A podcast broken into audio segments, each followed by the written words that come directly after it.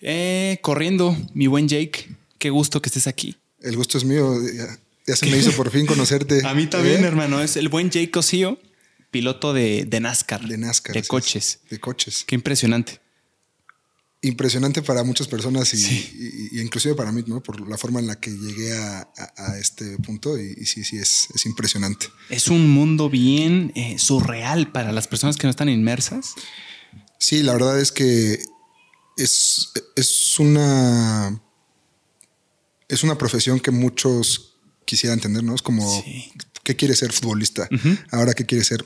Quiero ser como Checo Pérez, ¿no? Y ya todos se olvidan de que puede ser abogado, puede, ser bombero, lo que tú quieras, pero sí, sí es, es, es, padre. El sueño de cualquier niño, yo creo.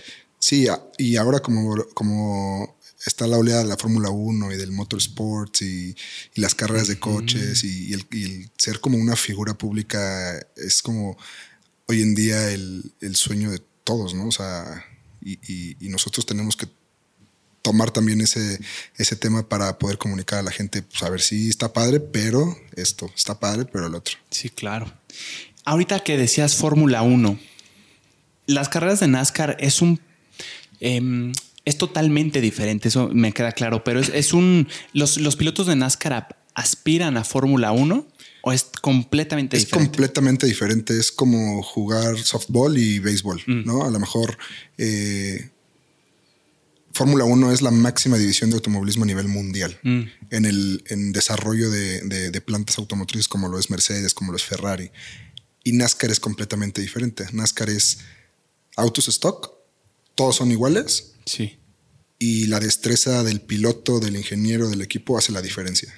Entonces no es como Fórmula 1, ¿no? Que de repente, no, pues ahora traemos un alerón diferente para esta pista y, no es igual que el del otro coche, pero eh, igual y si sirve, igual y, ellos traen uno mejor que el de nosotros. Pero NASCAR no. NASCAR son las mismas llantas, los mismos rines, los mismos motores, los mismos chasis.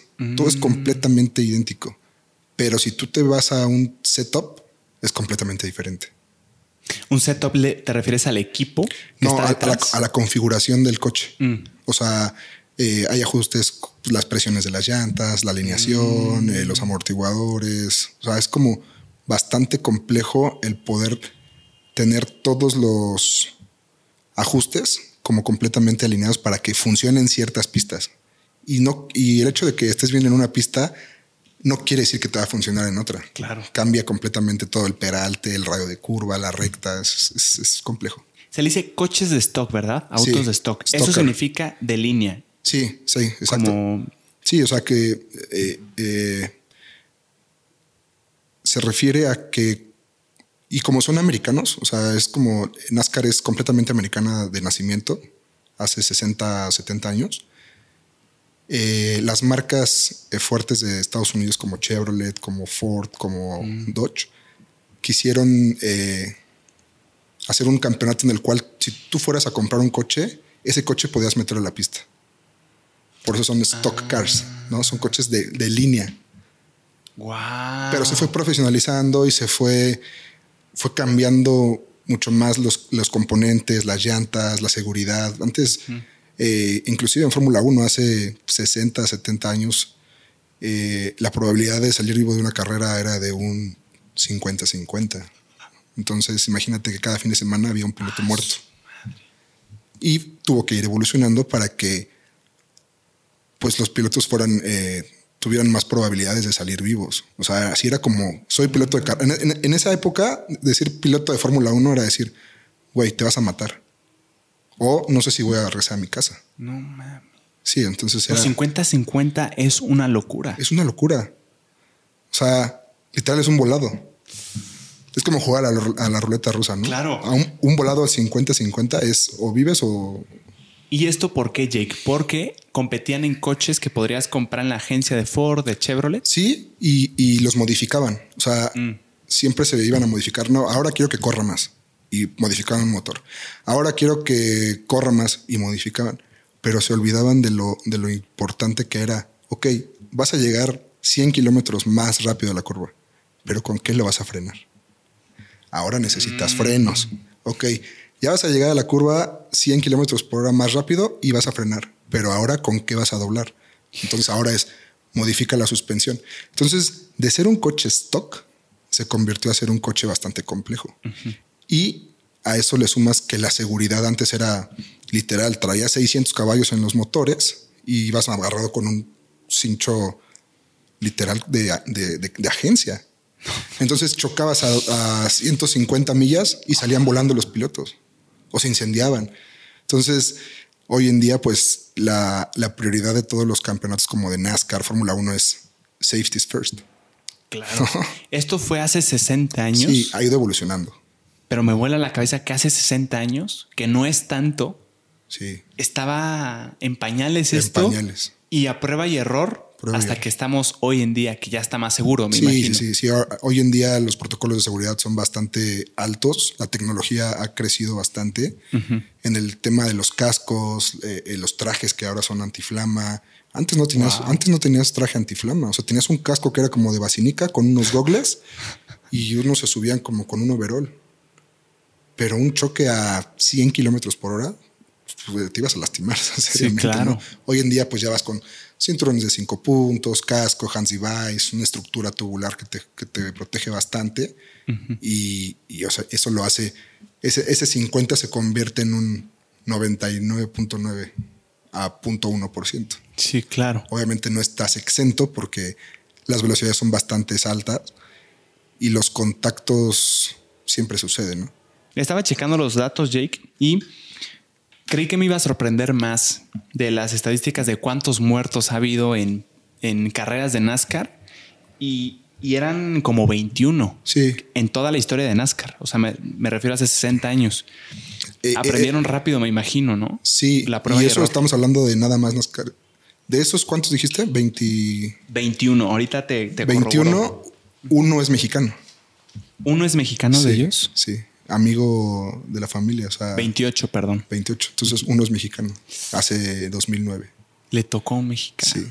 Estábamos ahí. Yo todavía no era piloto. Era parte de un equipo y era sport. Y nos tocó enfrentito. No. Sí, fue devastador. Pero, pero, pues ahí, ahí aplicas la de estás en el momento indicado, en el lugar indicado, con la gente indicada y, y pasa, ¿no? Y cuando te toca, te toca. Y cuando no, aunque te pongas. ¿Cómo fue esa vez? La verdad es fue, fue bastante lamentable un accidente eh, de, un contacto de carrera se convirtió en un contacto eh, fatal, ¿no? Entonces el punto fue que la desaceleración fue tal que pues que perdió la vida, ¿no?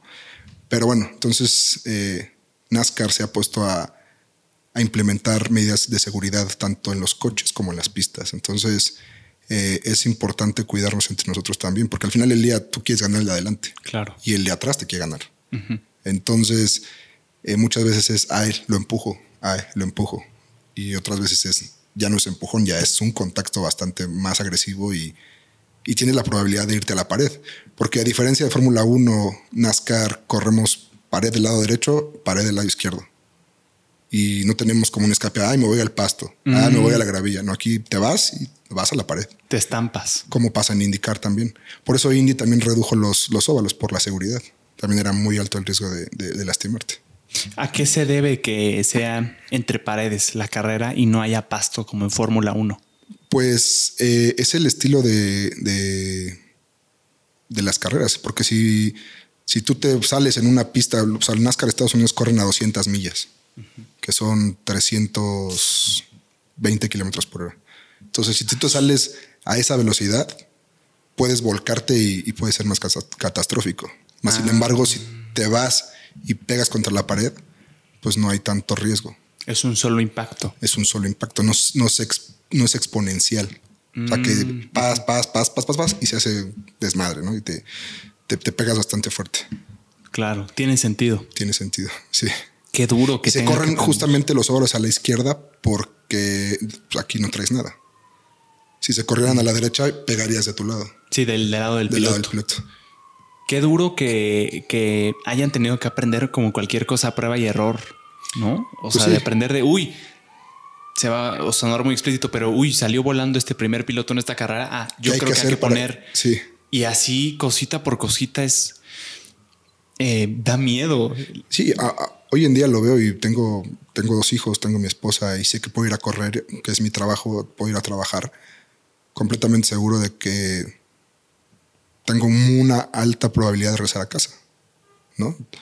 Pero imagínate en esa época irte a las carreras, dejar a tu familia y, no regresar. Así, literal. Había, eh, te, digo, en esa época, cada fin de semana o alguien muy lastimado o un muerto. O, entonces ya no sabía, ya los pilotos decían, pues a ver quién, quién va a regresar a casa.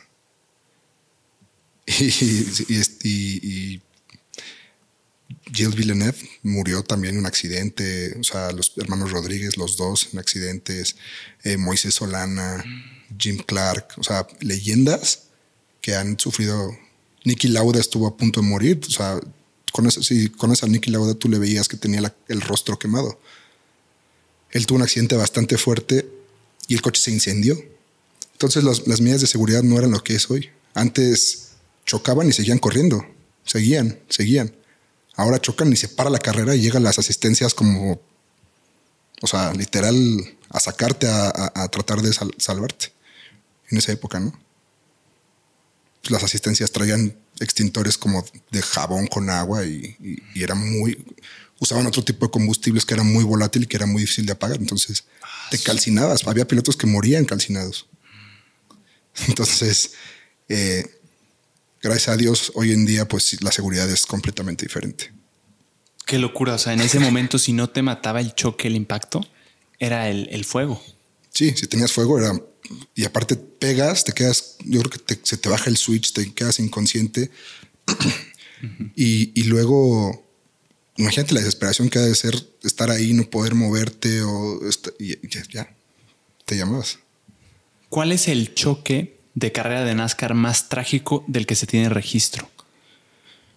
Digo, ha habido. O sea, si te pones a investigar eh, choques de NASCAR, eh, Hart, eh, papá, murió en el 2000 en un choque que, dice, que, hoy en día es un choque bastante común. Mm. Pero apenas se, estaba implementando el Hands Device, que es un artefacto que entra por el cuello, se conecta al casco y es fría de carbón.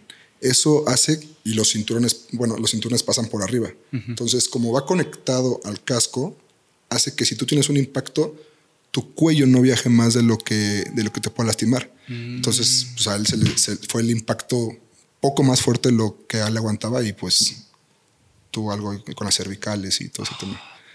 Pero ha habido choques que dices, no, es que este no, no, no, o sea, no la va a librar y se bajan caminando. ¿Como cuál? ¿Te acuerdas de uno en sí, el de Austin Dillon en, en, Daytona, última vuelta. Pues, iba en línea de cuatro y, le pegan. Como van tan rápido, de repente agarran bolsas de aire.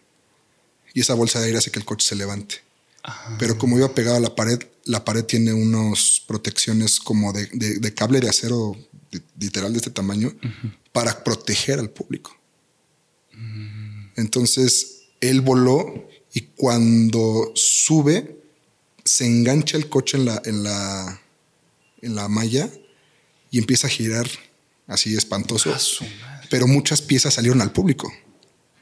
Y el motor quedó ahí, y se despedazó el coche. Los mecánicos todos fueron a tratar de salvarlo. Dijeron, este cuate necesita ayuda.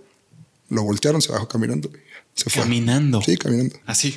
Sí. Obviamente tienes que, tienes que, tienes que hacer un, un, un check-up después de cada accidente. Te preguntan qué edad tienes, qué día es, quién es el presidente, este, mm. para saber si, si, neurológicamente estás bien y, estás en, el día, ¿no? O sea, si tienes un choque en una carrera. de coches, ¿qué es lo más probable que te pudiste haber dañado?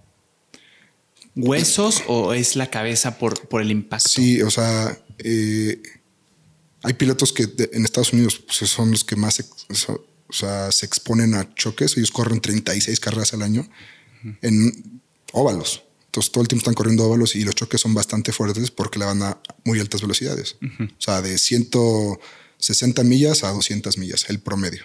¿Qué es un kilómetro? Es 300. 325, 320 kilómetros por hora. Ah, suma. Y un, impacto a esa velocidad es, es difícil. Entonces, Y se dan, y se dan, y se dan, y pasan un año, dos años. Y hay pilotos que de repente empiezan a tener contusiones cerebrales.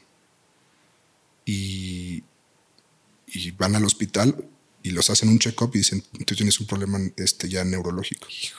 Entonces hay tratamiento, rehabilitación y, pues es parte de, de volver a, a, a, regresar. Este año hubo tres pilotos en Estados Unidos que tuvieron contusiones, tuvieron que esperarse dos o tres carreras para estar al 100%. No te dan de alta hasta que no estés al 100%. ¿Y qué te hace la contusión? Eh, pues problema de memoria. Te, empiezas a, perder la dimensión, te empiezas a, marear, empiezas a ver borroso, no, no, no dimensionas eh, las distancias, o sea, tu cerebro empieza a bloquearse y no estás, no, no tienes la agilidad que requieres para manejar ese, a esas velocidades. ¿Será más riesgoso sufrir estas contusiones o daños en la cabeza, en el cerebro, eh, corriendo carreras de, de, coches, ya sea NASCAR, Fórmula 1 o Em, boxeando? ¿O es similar? O... Yo creo que debe ser muy similar como el, boxeo, el fútbol americano, por eso, por eso dejó de haber contacto head to head y, los impactos. Porque al final del día, eh, no sé de qué, de qué manera lo midan en el americano, en el boxeo, pero si tú, tú das en un NASCAR una curva a 190 millas, que son 300 kilómetros por hora. Y te pegas a 300 kilómetros por hora, por más que estés cubierto, tu cabeza, o sea, tu cabeza se sangolotea internamente. Entonces, físicamente o, de, los huesos o te sientes bien, pero tu cerebro tuvo un impacto interno. Ah, su madre. Ajá. Tiene sentido, sí, claro. Entonces puedes tener algún derrame, puedes tener alguna inflamación o algo, algo que no está del todo bien. Si eres piloto de carreras, de coches en general, ¿es probable que en algún punto de tu carrera vas a sufrir daños cerebrales? Si tienes tanto impacto, seguramente sí. Mm. Eh, la verdad es que en México, pues sí nos hacemos check-ups anuales, pero la verdad es que por, más fuerte que choques, chocas a 190 o 200 kilómetros por hora. Y la verdad es que vamos muy bien protegidos. No es algo de lo que nos preocupemos tanto aquí por, por no pegamos tan duro. ¿No? Pero en Estados Unidos sí pegan bastante fuerte. Porque hay una diferencia de velocidades entre México y Estados Unidos en las carreras. es, una, es una diferencia de todo en general abismal. O sea, estamos en pañales comparado con lo que es Estados Unidos. La tecnología, las pistas, los coches, los presupuestos. Entonces sí es completamente diferente. Están más avanzados. Allá nació, tengo entendido. Sí, allá nació y México tiene licencia de NASCAR para, para poder tener eh, el nombre y tener la configuración y las reglas de NASCAR. Mm. ¿Qué nos falta en México para estar al nivel de donde se originó todo Estados Unidos? Creo que los presupuestos son, mm. son sí, o sea, abismales. O sea, nosotros corremos 12 fechas al año, ellos corren 36. Ah, es el triple. Triple. Es muchísimo. sí. y en presupuestos es 10 veces más. Y para que corramos más carreras como ellos 36, que necesitamos más pistas. Necesitamos más patrocinadores. O sea, mm. obviamente si, si, corres 12 carreras y quieres correr 36, multiplícalo por 36. O sea, divídalo entre 12 y luego multiplícalo por 36. Entonces serían presupuestos, o sea, inalcanzables, ¿no? Claro. Entonces creo que, creo que lo más, o sea, a lo que podemos aspirar en México es tener a lo mejor 15 o 20 carreras al año y que duren más tiempo las carreras, ¿no? Entonces sería como un espectáculo mucho más atractivo para la gente. Y cuando se hace más atractivo para la gente, hay más patrocinadores, ¿no? Es como la oferta y la demanda. ¿Cuánta gente va a verte? Yo quiero tener mi marca ahí. Si van 100 mil personas, yo quiero estar ahí. Si van 15 mil, la verdad no me interesa. Que es lo que es lo que nos, nos pone el pie un poco el fútbol, ¿no? Que es masivo. O sea, cualquier partido de fútbol vas y ahí está hasta la madre de gente. Y en las carreras, pues iba gente porque se está creando una afición. Antes de... Tenemos, tenemos afición que es cautiva, que, que sigue NASCAR de, desde hace 10 años aquí, ¿no? 15 años. Y la nueva, las nuevas generaciones, pues como ya está el tema de las redes sociales, tienen más acceso a poder ver qué es NASCAR o qué es el automovilismo mexicano, o si son de Querétaro, ir a Querétaro, si son de Chihuahua, van a, Chihuahua. Eh, ya empieza a haber gente que de Querétaro va a Chihuahua o de Chihuahua va a Tuxtla. que son los fanáticos que, que, les empieza a apasionar tanto las carreras que dicen, es que yo tengo que ir, yo quiero verlos en vivo y me hago amigo de los pilotos, eh, colecciono gorras o colecciono autógrafos o colecciono hero cards. Entonces, lo que le falta en sí al automovilismo mexicano es eh, afición. Mm. Afición. Y, y, eso es el parteaguas de que si hay afición, hay patrocinadores, hay patrocinadores, hay más equipos, hay más equipos, hay más pilotos. Si hay más pilotos, se vuelve el ciclo otra vez. Los, los, los aficionados siguen a los pilotos y luego hacen clic con las marcas. Entonces es como un círculo ahí que, que si nos pusiéramos un poco más a las pilas a buscar esos recursos, esa, esa promoción a las carreras nacionales, tendríamos un automovilismo como el de Argentina, que es, una pasadez. ¿Ah, sí? sí, sí, Argentina tiene... O sea, creo que Argentina es lo mismo, la misma fanaticada de coches que de fútbol. Y de fútbol ah. son pesados. Sí, claro. Pero tú vas a una carrera de de coches, 80 mil, 100 mil personas en una carrera.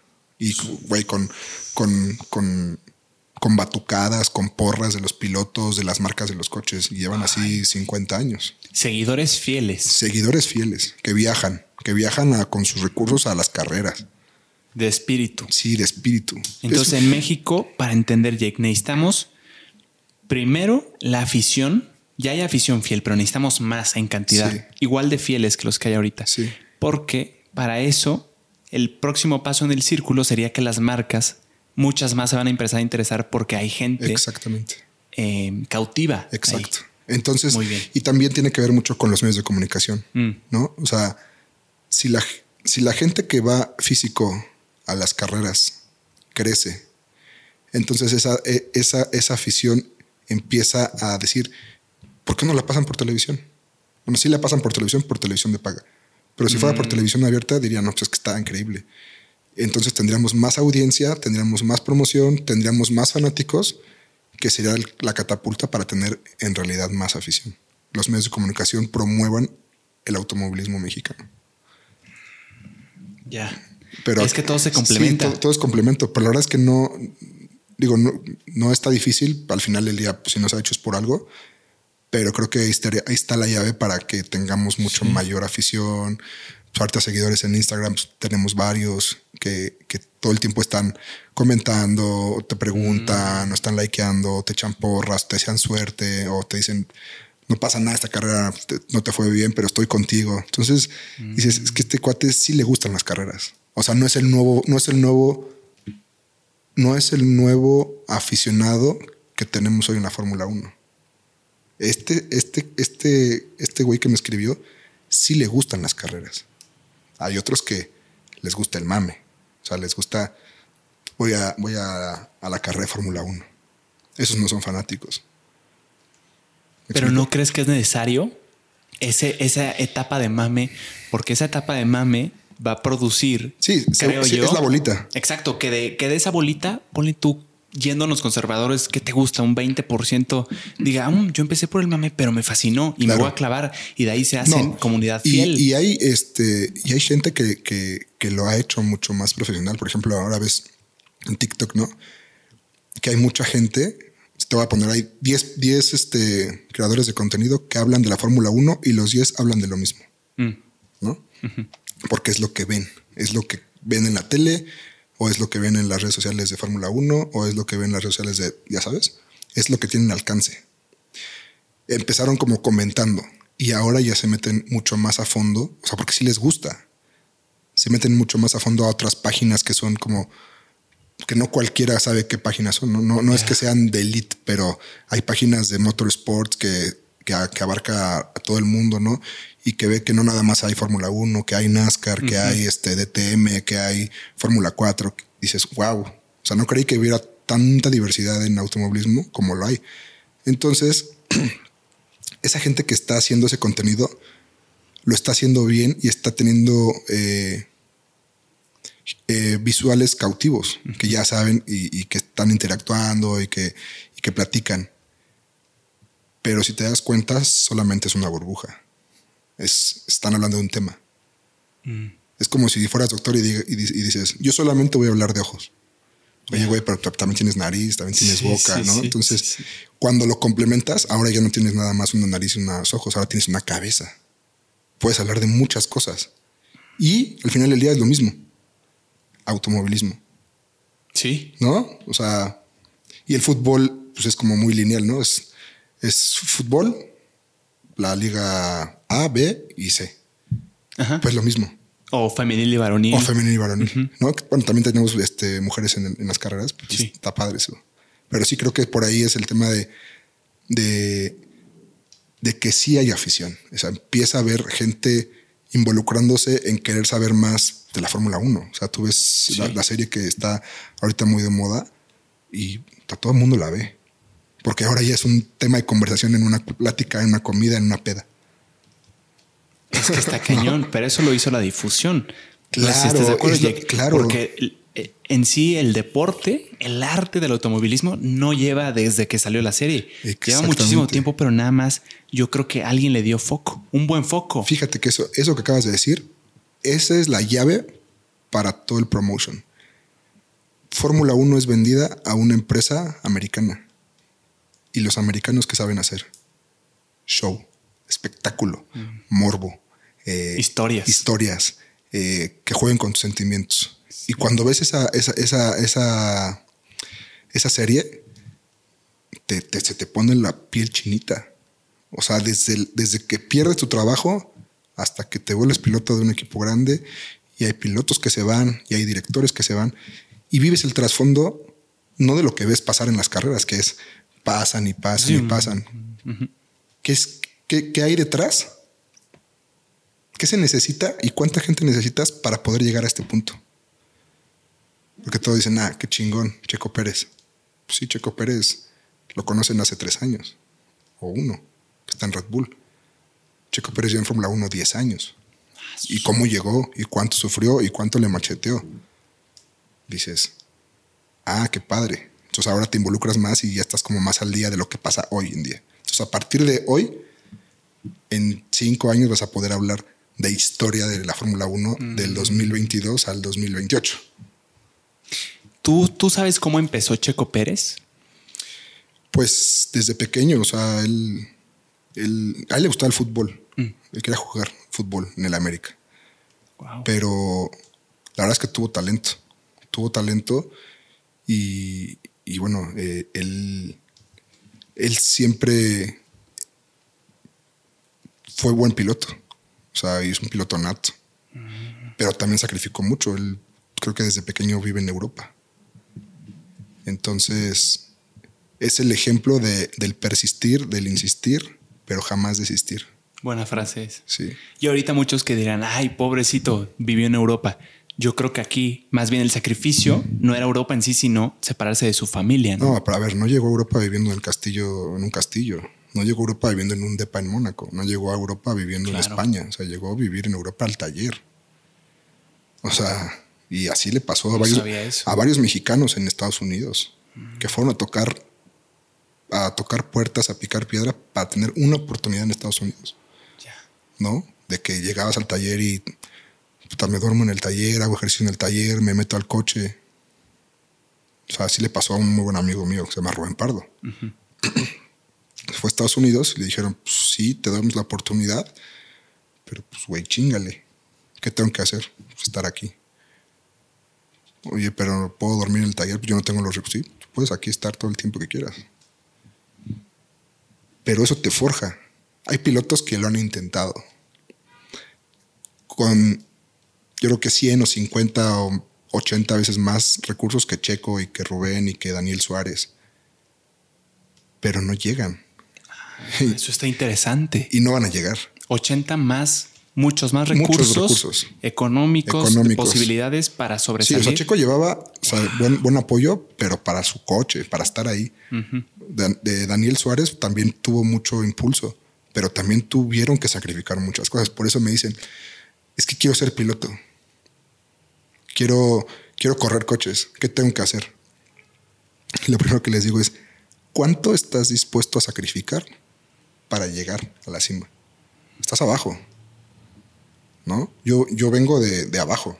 O sea, a mí yo, yo no tengo un papá rico, ni una mamá rica, ni, ni, ni alguien que me apoye desde chiquito. Yo tuve que, que perseguir el sueño desde los ocho años. Y estar ahí, me encantaban las carreras, bueno, me encantan. Y vivía carreras, desayunaba carreras, iba al autódromo, sacrifiqué mi escuela, sacrifiqué amigos, sacrifiqué fiestas, sacrifiqué conocer gente. Porque a mí me gustaba estar en el taller, lavando fierros. Y siendo chalán de los, de los chalanes. Y aprendía que todos somos iguales. Yo era el piloto, pero pues, sin el mecánico yo no podía lograrlo. ¿Ya? Mm, Qué padre Entonces, eso. entonces sí es. Hoy te ven como una figura pública o como un atleta o como un piloto o lo que tú quieras, como un héroe. Pero detrás de todo eso hay un gran sacrificio. O sea, sí hay como una chinga, es lo que te decía, persistir, resistir, insistir, pero jamás desistir. Y, y la, bueno, la, la- no la filosofía, sino como yo lo veo en mi caso, es que amigos míos, desde pequeños, desde los 11 años, jugábamos en el autódromo a las bicicletas, a la pelota, y, y varios de ellos empezaban ya a correr, pero pues tenían los recursos o tenían el apoyo de otras personas. Y yo, no, yo jugaba con ellos y los iba a ver ahí en las pistas. y- A ver. Sí, a ver. Y decía, es que me gustaría estar allá arriba. Y, y- y- pero no puedo, ¿no? Pero lo disfrutaba también, porque me daba gusto que ellos estuvieran arriba. Entonces yo empecé a correr a los 13 años. Los 13 años, mi, primer- mi primer carrera. Y, y sabía que tenía las aptitudes, pero no tenía el apoyo. Entonces, ¿Cómo sabías que tenías las aptitudes, Jake? Porque las ganas me queda claro sí, que no, sí. las ganas, las ganas, la verdad es que no lo puedo cuantificar porque ni siquiera te diría, ay, es que le eché muchas ganas, ¿no? O sea, yo vivía, o sea, para echarle ganas, para... Y a lo mejor te voy a decir una cosa, que fue, no fue por el fin, sino fue por el momento.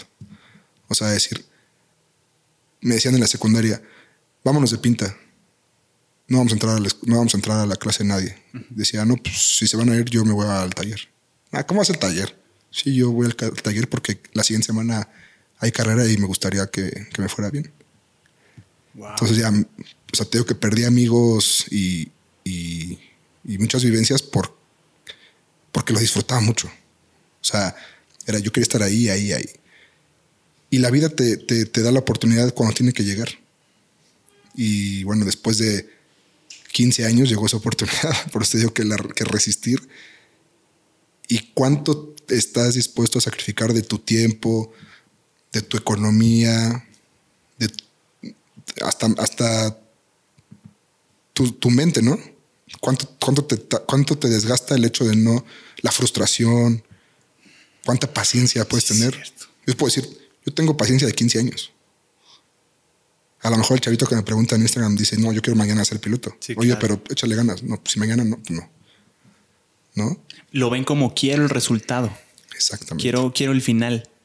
Pero por lo que me dices tú, Jake, disfrutabas el proceso también. Sí, sí, sí. Yo, Lo amabas. Yo Eso lo amaba. de, es diferente que yo te diga, oye, me encantaría correr, pero tú no solo disfrutabas correr, sino te gustaba estar en el taller donde sucedía la magia, limpiando fierros. Sí, o sea, Estabas enamorado del, del mundo de.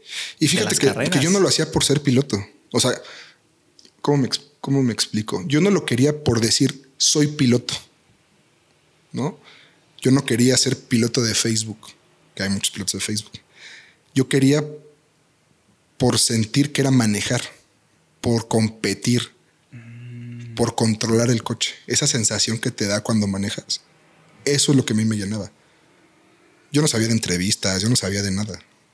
Y, y corrí muchos años muy esporádicamente porque yo no tenía recursos. Mi papá trabajaba en su taller y él le daba servicio a otros coches.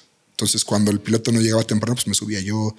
Y luego él se hizo de un coche, lo rentaba y cuando no lo rentaba corría yo. Entonces, sabía que era bueno porque cuando corría pues, me iba bien. ¿no? Estaba con, los, con los señores que ya tenían tiempo corriendo. Entonces decía, no, pues es que le da bien. Y, y aprendimos. Conocía los coches, conocía los fierros. Ese lavar fierros, ese poner fierros, me dio el conocimiento de que había que moverle al coche. Y cuando yo me subía, sabía que podía moverle. Y pues aprendes, aprendes a, a prueba y error. Mi papá no, no es un ingeniero, no es una, persona estudiada así al 100%, pero tiene mucha experiencia en la práctica. Entonces eso te ayuda muchísimo. Valiosísimo. Sí. ¿Tú dejaste la escuela, Jake? Sí, ah, justo te iba a decir, yo fui muy malo para la escuela. O sea, no, no me consideraba un buen estudiante porque mis papás se separan y nosotros nos vamos con mi papá. Entonces mi papá era, pues cuida a dos niños y iba a trabajar. Entonces él se iba a trabajar, y yo me quedaba con mi hermano. Mi, mi hermano es cuatro años más chico que yo. El oso cocido, también corre en NASCAR. Entonces, ¿Cómo, cómo se llama? Dijiste. Aarón. Aarón. Aarón Cosío. Aarón Cosío. Sí, le dicen el oso. Entonces era irnos a la casa y pues éramos dos niños que nos dedicamos a jugar todo el tiempo, pero no teníamos como una estructura de pues, la tarea, la tarea, la tarea. Entonces la medio hacíamos y medio pasábamos y medio, ya sabes, no- nada, nada del otro mundo. Entonces eh, mi mamá eh, me, me paga una escuela privada y ella me daba el dinero a mí. O sea, ella me daba el dinero y yo tenía que pagar la escuela. Yo no pagaba la escuela. O sea, yo agarraba y me iba a la refaccionaria a comprar bujías, aceite, comida para, comida para los mecánicos. Y, un momento que, que, que, que la. o sea, que se, que, que se hizo una bola gigante de deuda. Y así, pero yo decía, chingue su madre, eh, tengo dos mil pesos de la colegiatura. Este, puta, pero es que faltan 1700 para comprar refacciones. Órale. Y ya sobran 300. Eh, pues qué pedo, eh, unos, unos, unos guaraches con bistec. Órale, sí. Entonces, no me lo gastaba en peda, no me lo gastaba en drogas, no me lo gastaba en- en- tampoco en algo productivo, porque no era productivo. O sea, era, era como el momento de estar de estar viviendo esa pasión, no el sueño, como lo quieras ver. Era el momento de decir, pues ya le, ya le invertí tanto tiempo, ya estuve viniendo aquí por 1700 pesos, no va a arrancar mi coche. Iba, lo compró a venta. Entonces claro. no fui buen estudiante. O sea, intenté entrar a la intenté ir a la universidad y estuve seis meses y dije, no, no es lo mío. Pero por mis propios méritos. Y luego estuve un tiempo así como sin, sin rumbo fijo, así de puta, no hacía nada, no sabía qué hacer. O sea, estaba como literal divagando. Oye, ¿tu mamá se dio cuenta Sí, claro, eventualmente? claro. Sí se dio cuenta. Pues cuando terminó la prepa me dijo, ¿por qué no te, han- te has dado la...? No, pues debo no sé cuánto dinero. Ay, Jacobito. O sea, ¿te permitieron seguir en la escuela aunque no pagaras? Sí, Pero pues la deuda se iba ¿sabes qué? Que acumulando. siempre he tenido como mucha suerte y, y- y hay un ángel que me, que, me, que me cuida. O sea, la verdad es que tuve mucha suerte en la prepa pues, para sacarla. O sea, imagínate qué tan malo era que reprobé 18 materias en tres años, güey. Entonces iba debiendo, debiendo, debiendo, debiendo y, y pues, de repente que venía a indicar a, a México y, nosotros íbamos a correr de preestelar, decía, no mames, yo tengo que estar al 100. Entonces, de lunes a lunes no iba a la escuela, me quedaba en el taller. Pero, por ejemplo, yo no entendía a mi papá que, o sea, que, que o sea, pues este güey ev- eventualmente no está yendo a la escuela. ¿Qué está haciendo aquí? Como que a mi papá no le, no le, No le tomaba mucha no le importancia. tomaba mucha importancia, ¿no? Sí. Él, él- él- él tiene la filosofía, no, de que te vayas de pedo con tus amigos, mejor vente a, la- a- a chingarle. Claro. Y eso se me quedó. Entonces podía decir, no, pues no voy a la prepa porque voy a ir a- al taller. Y nos dormíamos a las 12, 1 de la mañana trabajando, que lijándola, que pintándole, que armándole, que... Y las carreras antes se acostumbra... nos- decíamos que éramos parte de la caravana del hambre, ¿no? Que al final siempre era todo. Y llegabas al 10 para las 10 a la carrera, sin dormir, sin nada. porque El coche no estaba, había que subir motor, armarlo. Entonces, este, decidí no, no continuar más con la escuela y mi hermano y yo em- empezamos un negocio. Perdón, después de prepa, ¿verdad, Jake? Terminas tu prepa Sí. debiendo 18 materias, pero por alguna razón la acabaste. Es que te digo que tenía un chingo de suerte o, net- o neta me querían mucho que el director Yo me creo dijo, que era el carisma. el director me dijo, a ver, güey, este, yo te voy a ayudar. Me dijo, toma las guías. Así me dijo, toma los exámenes, la- las materias que debes. Aquí están las guías. Tráeme los exámenes, tráeme las guías contestadas y te, y- y te pongo calificación. ¿Tú les platicabas a tus maestros, al director de todo lo que estabas haciendo? ¿Sabían? Ellos sabían, porque alguna vez, alguna vez le puse una calcomanía al coche y me decían, no, hasta para llevar el coche a la, a la, escuela y todo. Entonces ya sabes, era, ah. y, y, tenía buen, buen, carisma con todos y me llevaba bien con todos y hasta inclusive amigos míos me ayudaban a, a hacer tareas. O, o sea, neta que sí tenía apoyo.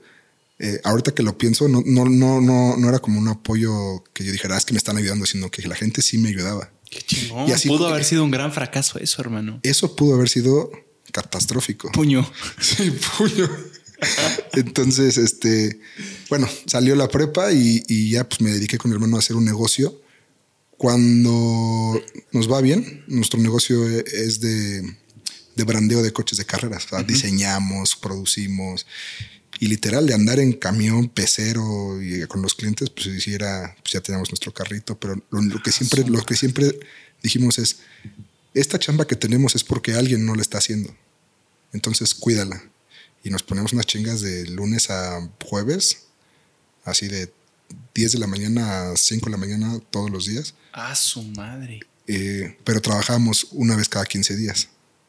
Porque las carreras son cada 15 días. Entonces era tener los coches listos. y, como te digo, que al final las carreras se corren al último las calcomanías es lo último que le pegan a los coches. Sí, claro. Entonces eran ahí en lo que lo arreglan, en lo que lo pintan, en lo que tal, al final. Y nos empezó a ir muy bien. Empezamos a hacer cumplidos. Mi hermano es muy bueno para diseñar, muy bueno. ¿Qué es cumplidos, Jake? Eh, si decíamos que íbamos, íbamos. Ah, porque, ah, empezaban a hacer cumplidos. Porque tuvimos muchos, muchos, muchos trabajos que me decían es que me dejaron colgado y me urge. Entonces, un coche que llega a la pista sin los patrocinadores que le pagan se meten en un tema. Sí, claro. No, creí que cumplidos era como una parte del proceso. No, no, no. Era como eh, no queríamos quedarle mal a nuestros clientes. Nice. Y empezamos a nos empezó a ir bien, a ir bien, a ir bien. Y ya tenemos la, eh, la neta, mi hermano y yo, y un día dijimos, ¿qué onda? ¿Compramos un coche de ¿Hacemos un coche de carreras? Estoy hablando que un coche de carreras de los que te digo cuesta 200 mil pesos. O sea, no es nada así que digas, wow. Y lo armamos con mi papá. Papá, ¿qué onda? Vamos a hacer un coche. Órale, yo les ayudo. Pero mi papá es de los, de los señores que son necios hasta la S. Literal. O sea, él ya, él, él, él hacía las cosas como él quería. Y nosotros, en el transcurso que trabajamos en equipos de NASCAR, aprendimos a, que, a ver los coches como los armaban, ¿no? Y que un detallito acá, que un detallito acá. Y, pues ahí fue donde empezamos a, a, hacerlo mejor cada día. Y nuestros coches eran los más bonitos. Durante 2014, hasta que nos cortamos el cordón con mi papá, que fue una de las etapas más difíciles de, nuestras vidas. Puedo hablar de mi hermano y de mí porque pues, siempre fuimos unidos. O sea, desde chiquitos todo lo que vivimos, todo lo que nos apoyó hasta 2014, 15. Ahí fue. Se separan. Nos separamos. Sí, debe ser duro. Sí, es duro, pero es cuando, es cuando también tú tienes tu propia identidad. O sea, aprendes a hacer las cosas. No porque tu papá sea un abogado chingón, quiere decir que tú vas a hacer las cosas como él. A lo mejor encuentras una solución alterna que te beneficie a ti. A lo mejor no sé si es más fácil o difícil, pero pues, es tu forma de hacerlo. Claro, lo que te funciona. Entonces ya había como que muchos roces en la casa, ya había muchos roces y hasta que dijo papá, ¿saben qué? Ya no los quiero aquí, cabrones. Llévense su chingadera. ¿Su coche? Sí, el coche de carreras. Un día llegó a la casa con el coche de carreras prendido y lo, nos dejó ahí. Ahí, ya lo metimos a un, una pensión y ya. Pero eso fue lo que nos ayudó también a, a demostrarnos a nosotros que sí, íbamos por buen camino, que sí estábamos haciendo las cosas bien. Y empezamos a ganar carreras, mi hermano y yo. Entonces nos dimos cuenta de la, de la receta y que no era nada del otro mundo, solamente haz bien las cosas una vez. Lo mismo da hacerlas bien que mal, entonces mejor bien. Y ahí empezó como a reeditar frutos. Eh, es una historia bastante larga, pero es parte de, de los de lo, de lo importante de lo cual me llevó a donde estoy ahorita. Estudiaste, eh, sales de la prepa a la universidad. Intenté Pruebas seis meses y mejor te saliste. Creo que ni seis meses, menos cuatro meses. Y ahí es donde empieza el negocio. Sí, después de como sí, tres, cuatro meses. Empezamos mi hermano y yo.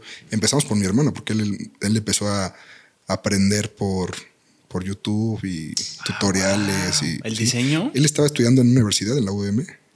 Estuvo igual cuatro meses.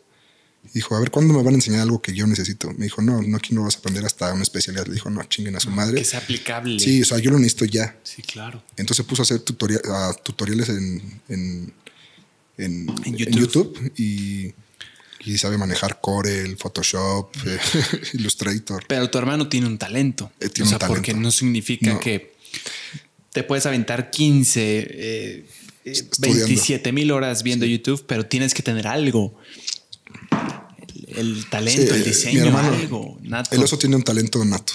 O sea, es, es, un crack para lo que hace. Y ahora la empresa, o sea, ya no es un negocio, ya es una empresa. Ya tiene, ya está bien fundamentada, ya tiene procesos, tiene, o sea, entonces, porque él es muy estructurado. Mm. Es todo lo contrario de lo que yo soy. O sea, yo soy, yo soy muy, o sea, en el negocio él era el que trabajaba para machetearle y yo el que vendía. Yo cobraba, yo pagaba y yo me iba con él a instalar y, también producía. Pero el que, el que era bien estructurado era él. Y cuando nos separamos, él llevó la empresa a ser una, una gran empresa. Hoy en día, que ya tiene muchos clientes, mucha gente trabajando, ya es una empresa. Entonces, pero es parte de venir macheteando y macheteando y macheteando y macheteando. ¿Qué tan difícil fue llegar a la NASCAR? Si me preguntas ahorita, nada. ¿Cómo crees? ¿No? Porque hice lo que hice disfrutándolo. O sea, seguía haciendo inconscientemente las cosas que me iban a llevar a, a, a NASCAR, a la máxima división a representar marcas tan importantes como Chevron México, Javelin. Javelin es una marca históricamente muy fuerte en Estados Unidos, con pilotos de alto calibre y con coches que súper me identificaba por los colores. Había mi playera y es así, negro con fosfo y mis cascos son así. O sea, todo es muy llamativo. Y ahora que yo es mi quinto año con Javelin siendo, siendo embajador, la verdad es que no, no te puedo decir si, cómo fue el camino, pero difícil no fue. O sea, lo disfruté mucho y lo disfruto. Viéndolo en cuestión de sacrificios, o sea, imagínate que te estás viendo en tercera persona y ves todo lo que tuviste que hacer, todos los sacrificios que tuviste que, vale la redundancia, sacrificar para llegar a la NASCAR. Si no lo hubieras, eh, digo, sé que lo disfrutaste y que chance no lo veías como trabajo, pero objetivamente, para una persona normal, ¿qué tan difícil fue? Pues. ¿Cuánto tiempo tardaste en llegar? Es que, eh, para mí es lo más difícil. O sea, voltear y decir, no mames, ¿a poco ya llevo 15 años esperando esta oportunidad? Pues sí. Pues ya me quedo aquí. O sea, no me queda más que estar. Pero a lo mejor no era 15 años, a lo mejor eran 20. Y a lo mejor cuando llegaba esa oportunidad ya no tenía la edad. Pero sí, tuve momentos de decir, o sea, ya no voy a buscar el apoyo para poder correr. Pero lo estaba haciendo mal también. O sea, hoy en día que ya me dedico a, lo que es mi proyecto como una empresa, volteo y le diría al, al Jake de 17, 15 años, prepárate, prepárate para eso. No sé si quieras estudiar, no sé si quieras ir a la universidad, pero prepárate, investiga, enfócate, haz un proyecto, que fue lo que al final hice para poder vender un proyecto de esta magnitud a una empresa tan grande como lo es Chevron México. Y prestigiosa. Y prestigiosa, sí. O sea, aparte, ellos patrocinaron, empezaron a patrocinar a un don nadie. O sea, yo no era nada. O sea, era, era un piloto que corría una categoría regional en México y que tenía los coches más bonitos. Eso era yo. Bueno, tenías los coches más bonitos. Sí, no era el piloto de NASCAR, no era el piloto con más experiencia, no era el piloto que más carreras había ganado, no era el piloto más atractivo o más eh, en redes sociales. La promesa. Sí, no era una promesa. Pero ellos apostaron por mí. ¿Por qué crees que te apostaron? Eh, creyeron. O sea. Fuera la humildad. Yo creo que más bien. ¿Qué tenías tú que otro no? La humildad. O sea, que yo quería. Yo quería llegar a NASCAR para continuar el camino que ya habíamos eh, eh, logrado. Y el ser agradecido con la gente. Creo que, creo que también es mucho cuestión de actitud, de cómo, cómo vayas a pedir las cosas, ¿no? Cómo vayas a venderte. No es lo mismo que yo diga, este, hola, soy Jacob y yo necesito que me patrocines para poder correr. A decirle, ok, güey. Sin embargo, soy Jacob y yo me gustaría representar a tu marca porque tu marca es eh, muy longeva en NASCAR, me, comprometo a, dar lo mejor de mí, a, poner la marca en alto, que estén orgullosos de nosotros, a compartir la filosofía de, Chevron, a platicar con los, con los empleados, que tuve que aprender todo eso. O sea, tú puedes decir, hoy en día soy empresario y me dedico a eso, pero yo no lo era. Pero sí conocía de automovilismo, sí conocía de carreras, sí sabía lo que no había que hacer con los recursos. Porque de repente yo en mi cuenta tenía 3 millones de pesos, que decía, hace 15 días tenía 20 mil. A su madre. Y no son míos. O sea, no, o sea, 3 millones no son míos. Son dinero para poder correr. Wow. Otra persona se lo va con lo básico, se va con y se mete 2.5 millones, ¿no? Y a lo mejor lo logra con 500. Pero yo me veía como si tenía el mejor coche en la TC2000, que fue campeón, voy a tener el mejor coche en NASCAR. Si tenía la mejor imagen en la TC2000, la voy a tener en NASCAR. Si era el más mamador este, de, lo que sea en TC2000, lo voy a hacer en NASCAR. Si voy a ganar, voy a ganar en NASCAR. En las grandes ligas también. Sí, o sea, ya es como decir, ya tienes la oportunidad, cabrón. Ya lo pediste. Se lo pediste al universo. El universo te lo dio. ¿Ahora qué? No iba a quedar como un pendejo en decir, no, pues es que no supe qué hacer con el dinero. O me lo malgasté. Ese año no gané un peso. Pero a ver, para las personas que nos están viendo que no entienden, te, dieron ese dinero y ese dinero para qué se usa, esos millones de pesos. Ese, dinero se usa para todo, o sea, se paga nómina de los, de los mecánicos que trabajan en mi coche, el coche, refacciones, viáticos, accidentes, mm. este, es es, un presupuesto que necesitas eso y más. Así de caro es ser piloto de carreras. Es muy caro. Pero, por ejemplo, yo que no tengo esos recursos, yo que no tengo esos recursos, hay gente que sí los tiene de su bolsa. Sí, Dice, a ver, a mí no me importa que me patrocinen, yo lo pago. Y no tengo el talento. ¿No? Porque, o sea, hay de todo en las carreras. Hay pilotos que nacen siendo pilotos, que nacieron para ser pilotos. Hay pilotos que se hacen y hay pilotos que quieren ser pilotos y hay pilotos de redes sociales, ¿no? Entonces yo, yo quería demostrarme que podía estar a ese nivel. Y ese mismo año gané una carrera en NASCAR. Tuve dos pole positions, quedé tercero el campeonato. Llegué a la final peleando el campeonato con coches de escudería Telmex en mi primer año. Entonces fue cuando dije, yo nací para ser piloto. O sea, yo nací para este pedo. Porque estás compitiendo contra los gigantes que tienen mucho más recursos que yo. Experiencia. Pero igual les estoy dando batalla. Claro, sí. Ahí es cuando te das cuenta que para eso naciste. Sí, y me di cuenta que tenía que prepararme. Porque abusaba de, mi zona de confort. Mm. No me preparaba físicamente, este, no me alimentaba bien. Y después dije, no, o sea, ve a Rogelio López, ve a Robelo, ve a Rubén García, ve a Calderón, están mamados, porque yo no voy a estar así. Sí, claro. Y eso después me dio otro performance en la pista. Más resistencia, más inteligente, cansarme menos.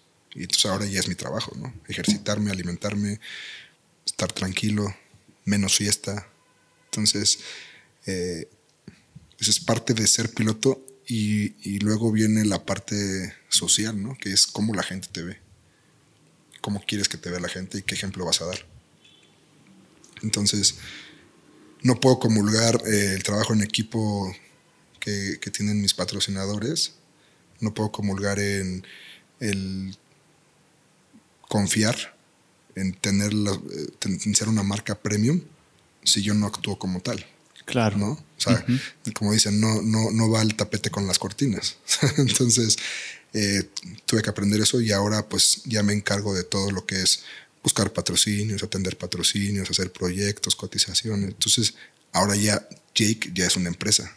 Tengo gente trabajando muy buena conmigo, pero gracias a ellos es, es que estoy donde estoy, porque me he rodeado de un equipo impresionante. O sea, eh, Ali, Oscar, Mariana, Jorge, Juan, mi spotter, Mauricio, mi, mi, mi, ingeniero. Son gente que Mauricio me conoce desde que éramos amigos desde hace 15 o 20 años. Y ahora él es el que hace mi coche. Entonces, sabe de dónde vengo. Y no porque sea el piloto hoy en día, quiere decir que soy más que, que ellos. Porque somos iguales. Nada más que yo tuve otros caminos. No a la, mejor suerte o a lo mejor la perseverancia que muchos no han tenido. Y al final me llevó a estar donde estamos hoy en día. Pero sin ellos no sería posible esto. Entonces por eso es que hay que estar agradecidos con toda la gente que te rodea. Porque no nada más es el piloto. No hay jinete sin caballo. Claro. Entonces es agradecido, humildad y, y ir para adelante. ¿Qué estilo de vida tiene que llevar un piloto de carreras, de coches? Depende, depende de quién eres, ¿no? Hay pilotos que, pues, obviamente, tienen bastantes recursos y, pues, yo soy una persona bastante normal. O sea, me, refiero a entrenamiento, eh, alcohol, eh, ah, fiesta. Debe ser muy riguroso, eh, como cualquier atleta. sí, obviamente yo tengo una vida social con mis amigos, con mi familia. Claro. Me gusta la fiesta, me gusta el tequila, pero me he moderado bastante. Mm. Eh, por ejemplo, una semana antes de las carreras, la semana de carrera no, no tomo ni, bueno, no tomo, no tomo todos los fines. Cuando tomo sí, sí me gusta agarrar la fiesta sabroso, ¿no? Eh, ejercicio sí, eso sí es de ley. Todos los días, todos los días alimentación, este simulador, estar ahí en el simulador una hora, dos horas al día. Eh, pues ya soy padre de familia, entonces que lleva uno a la escuela, o que recógelo, o que haz la comida. Si soy muy hogareño, me encanta estar en casa. Y me encanta estar con mis hijos y mi esposa. Entonces, eh, para mí es lo primor es mi pilar más grande. O sea, todo lo que hago lo hago por ellos ahora. Antes lo, lo hacía por pues, querer manejar y todo eso, ¿no? Pero ahora si llegan los noviembres de cada año y dices, puta, tendré chamba para el año que entra. O sea, es como, sí está chingón tu, tu, vida, ¿no? Está chingón ser piloto. Y luego el año que entra, ¿qué? Es cuando empiezas a ver, oye, ¿qué onda? Este, Javelin, Sharon. No, pues sí, este, nos, sí vamos a seguir. Ah, pues, ya tienes uno. Pero luego viene Met Exchange. ¿Qué onda? A seguir, este, pues estamos planeando. Entonces, todo el renovar todos los patrocinadores para el año que entra, te da un año nada más de vida como piloto. De tranquilidad. De tranquilidad. Obviamente invertir en otros negocios y eso, eso, eso vale la pena. Pero hoy estás por tus propios medios como piloto. Eh, es mi quinto año, no tengo la experiencia de los demás. Aún así hemos, hemos sorprendido en algunas carreras. Pero sí el año que entra nuestro objetivo es ser de los mejores cinco. Ahorita somos de los mejores ocho. O sea, soy el octavo piloto mejor de México. Entonces... Ah, tengo que pelear por ser mejor. el octavo mejor piloto de México. Sí, pero empecé en 2000. Bueno, fui. Lo que cuando corrí en NASCAR, el primer año fue en la categoría eh, Challenge, que es la segunda. O sea, quedé tercero el campeonato, pero después se juntaron las categorías. Y 2019 fui 13, luego 20, pues ahí valió porque fue la pandemia, quedé 11 el 21 quedé octavo y este año estamos por cerrar el año. Nos ha ido bastante mal, pero este, esperamos subir un poco de posiciones. Pero ser el octavo no es cualquier cosa, hermano. Sí, no, y, más contra los que están ahí, o sea, con una experiencia pues, impresionante en Estados Unidos, conocen los coches. La verdad ya no me siento un piloto novato, ya, ya tengo que dar resultados. Y, por mí, por la gente que me patrocina y por, o sea, más, más que nada por mí, o sea, por decir, yo también ahora voy para arriba. ¿Cuál es la mayor habilidad que tienes que tener para ser piloto de carreras de coche? Híjole, la primera creo que es creer en ti, o sea, creer en ti mismo, saber que puedes llegar a los límites, que puedes romper esas barreras, que puedes contra el miedo. Y, y después de eso, pues, controlar tus emociones, porque te pasan muchas emociones arriba del coche. O sea, te, o sea, cuando el coche no está bien, cuando tú no estás bien, empiezas a frustrarte, empiezas a cometer errores, empiezas a sobremanejar el coche, empiezas a chocar, empiezas con una racha mala. Entonces es siempre estar consciente de dónde estás parado y hacia dónde quieres ir. Que no es fácil, te pierdes muy fácil, muy fácil perderte, porque estás peleando una décima. O sea, la competitividad en NASCAR es la más fuerte en México y del mundo, más que Fórmula 1. ¿A qué te refieres con perderte? ¿Empezar a hacer cosas que no deberías? Sí, o sea, me refiero a, acelerar de más. ajustes, eh, sobremanejar el coche, querer frenar más adentro, querer acelerar antes. O sea, para que, para que la gente que nos ve tenga una idea cómo es la competitividad en NASCAR. Corremos de entrada 35, 40 pilotos.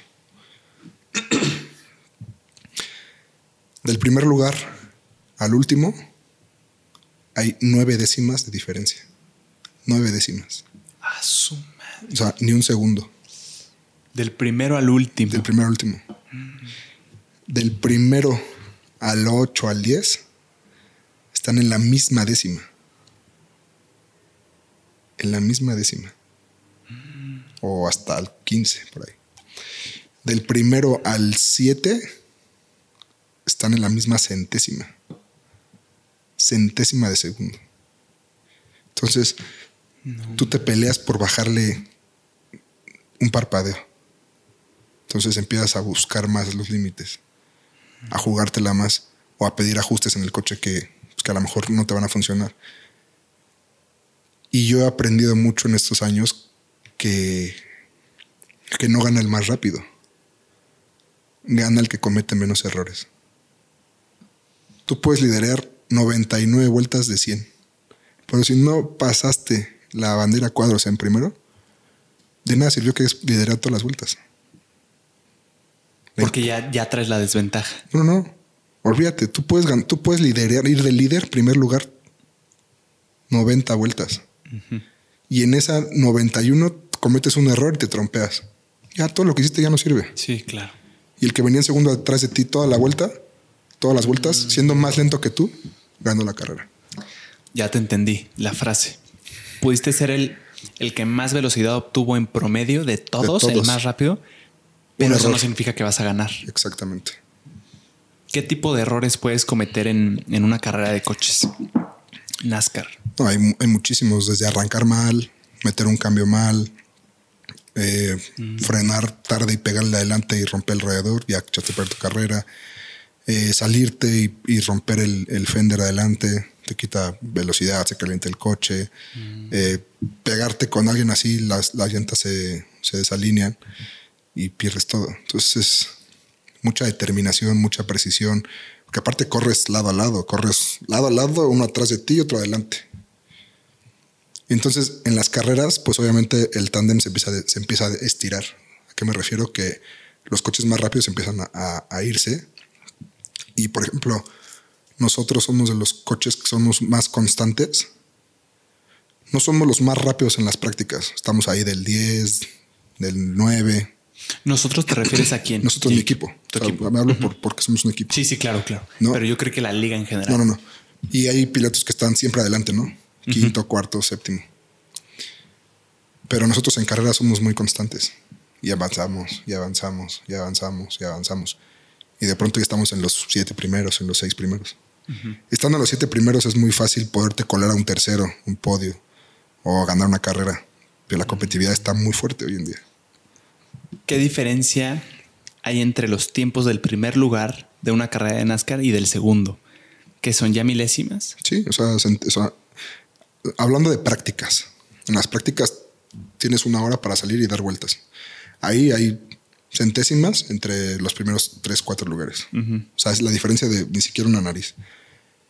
Ya en la carrera como tal, que es la carrera de mucho ritmo, el tiempo ya no significa mucho. O sea, porque las, las llantas se calientan y empiezas a ser más lento. Entonces el, el, tiempo ya no es el mismo que el de las prácticas, porque ya se calentó la pista, ya se degradó la llanta, ya se infló más, ya tiene más temperatura. Sí, sí. Y en sí el juego se llama, no es saber cuánto ganas, sino es, es quién pierde menos. Todos pierden. Todos, del primero al 40 van a perder. El punto en una carrera es quién pierde menos. A lo mejor los primeros tres pierden tres décimas o cinco décimas. Y de ahí al 10 pierden ocho décimas. Pero yo en 15 pierdo tres. Entonces tengo el ritmo de los primeros. Entonces empieza a avanzar, avanzar, avanzar, avanzar. Y siempre vas a caer a tu lugar. O sea, siempre vas a, siempre tu ritmo te va a dar tu lugar. Pero, por ejemplo, es muy importante tener buena calificación para poder arrancar adelante, porque te evitas todos los putazos. Mm, sí, para ser de los primeros en avanzar. Exactamente, exactamente. Sí. No sabía que había tanta, tan poca diferencia entre, entre los tiempos ya que se miden de, uy, ¿cuándo, llegó este? Eh, traen, traen que un, un, aparato en el, en el coche. es un chip. Te lo da exactito. Exacto, exacto. Cuando empezamos, eh, cuando empezamos, cuando empezó NASCAR hace 60 años. Era mano. Era mano. Sí. Así como, como los atletas antes. Sí, sí, pum. pum. Puta chingate 200 vueltas. Digo, no sé cómo, muy... no sé cómo funciona, pero seguramente la práctica y la calificación sí era mano. Y eso era muy poco, ¿cómo decirlo? Fiable, ¿no? Esos tiempos en realidad mucho rango de error, pues. Pues había un comisario, varios comisarios que tomaban, a lo mejor decían, son 10 coches, yo le tomo a 5 y tú le tomas a 5 y tú le tomas a... O sea, ¿no? Entonces, a ver, está, está, está, está, aquí están mis tiempos. Si la cagó no, la cagó para todos, o sea, es parejo, como que no es... Sí, claro, pero igual si comparas los tiempos tomados a mano manualmente, que con un chip en el coche es... La neta es que ya, o sea, los ingenieros que ya tienen años, o sea, a lo mejor te dicen 29, 21 y a lo mejor el chip marca 29, 19. O sea, tres centésimas, o sea, pero está muy cerca. Ya. Sí, tienen sin duda buen talento y buen tacto. Sí, buena vista. Wow. Sí, agarran la referencia y cuando pasa por ahí le pican. Y pasa otra vuelta y le pican. En el tiempo dicen, ah, cabrón. ¿Qué, ¿Qué, habilidades físicas, motrices de tu cuerpo tienes que tener para poder ser piloto de, de carreras de coche? Concentración, instinto, eh, eh, reflejos. Reflejo, creo que, creo que es parte de todo. O sea, reflejos, fuerza, resistencia. Eh, el instinto, pues la verdad es que ese, ese creo que no se, no, se, no se entrena tanto. Reflejos sí, pero el instinto de qué va a pasar, si me voy por adentro, si me voy por afuera, es igual un volado.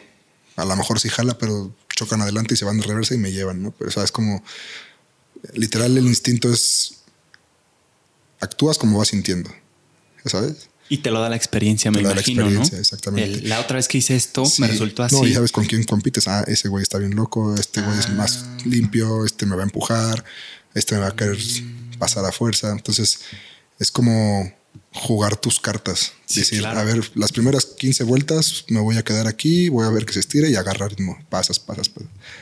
Ya cuando es verde, blanca y cuadros, que son las últimas tres vueltas, cuando hay una bandera amarilla y se, se, reanuda la carrera, sí es todo. Todo, todo nada. Todo, todos. No nada más yo el de adelante. Ahí es donde, en ese tiempo que me dices tú ahorita, es donde se dan más los accidentes. Exacto. Sí, me imagino. Sí, sí, sí. O sea, ese verde, blanco y cuadros es. Si vengo, si vengo quinto, puedo ganar la carrera. a ah, putazos.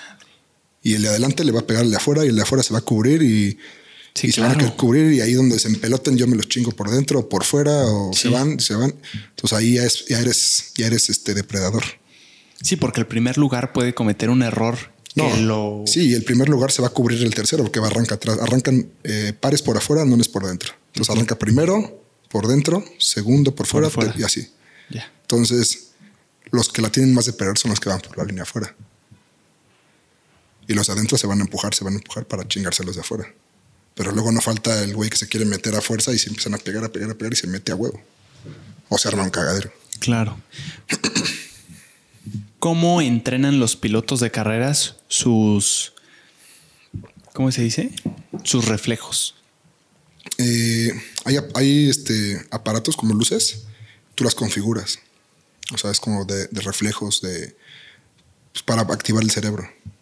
Eso es lo más. Pero ¿cómo? O sea, di- dibújame el haz entrenamiento. cuenta, hace cuenta que pones en una pared, en la pared, pones una, dos, tres, una, dos, tres, una, dos, tres luces.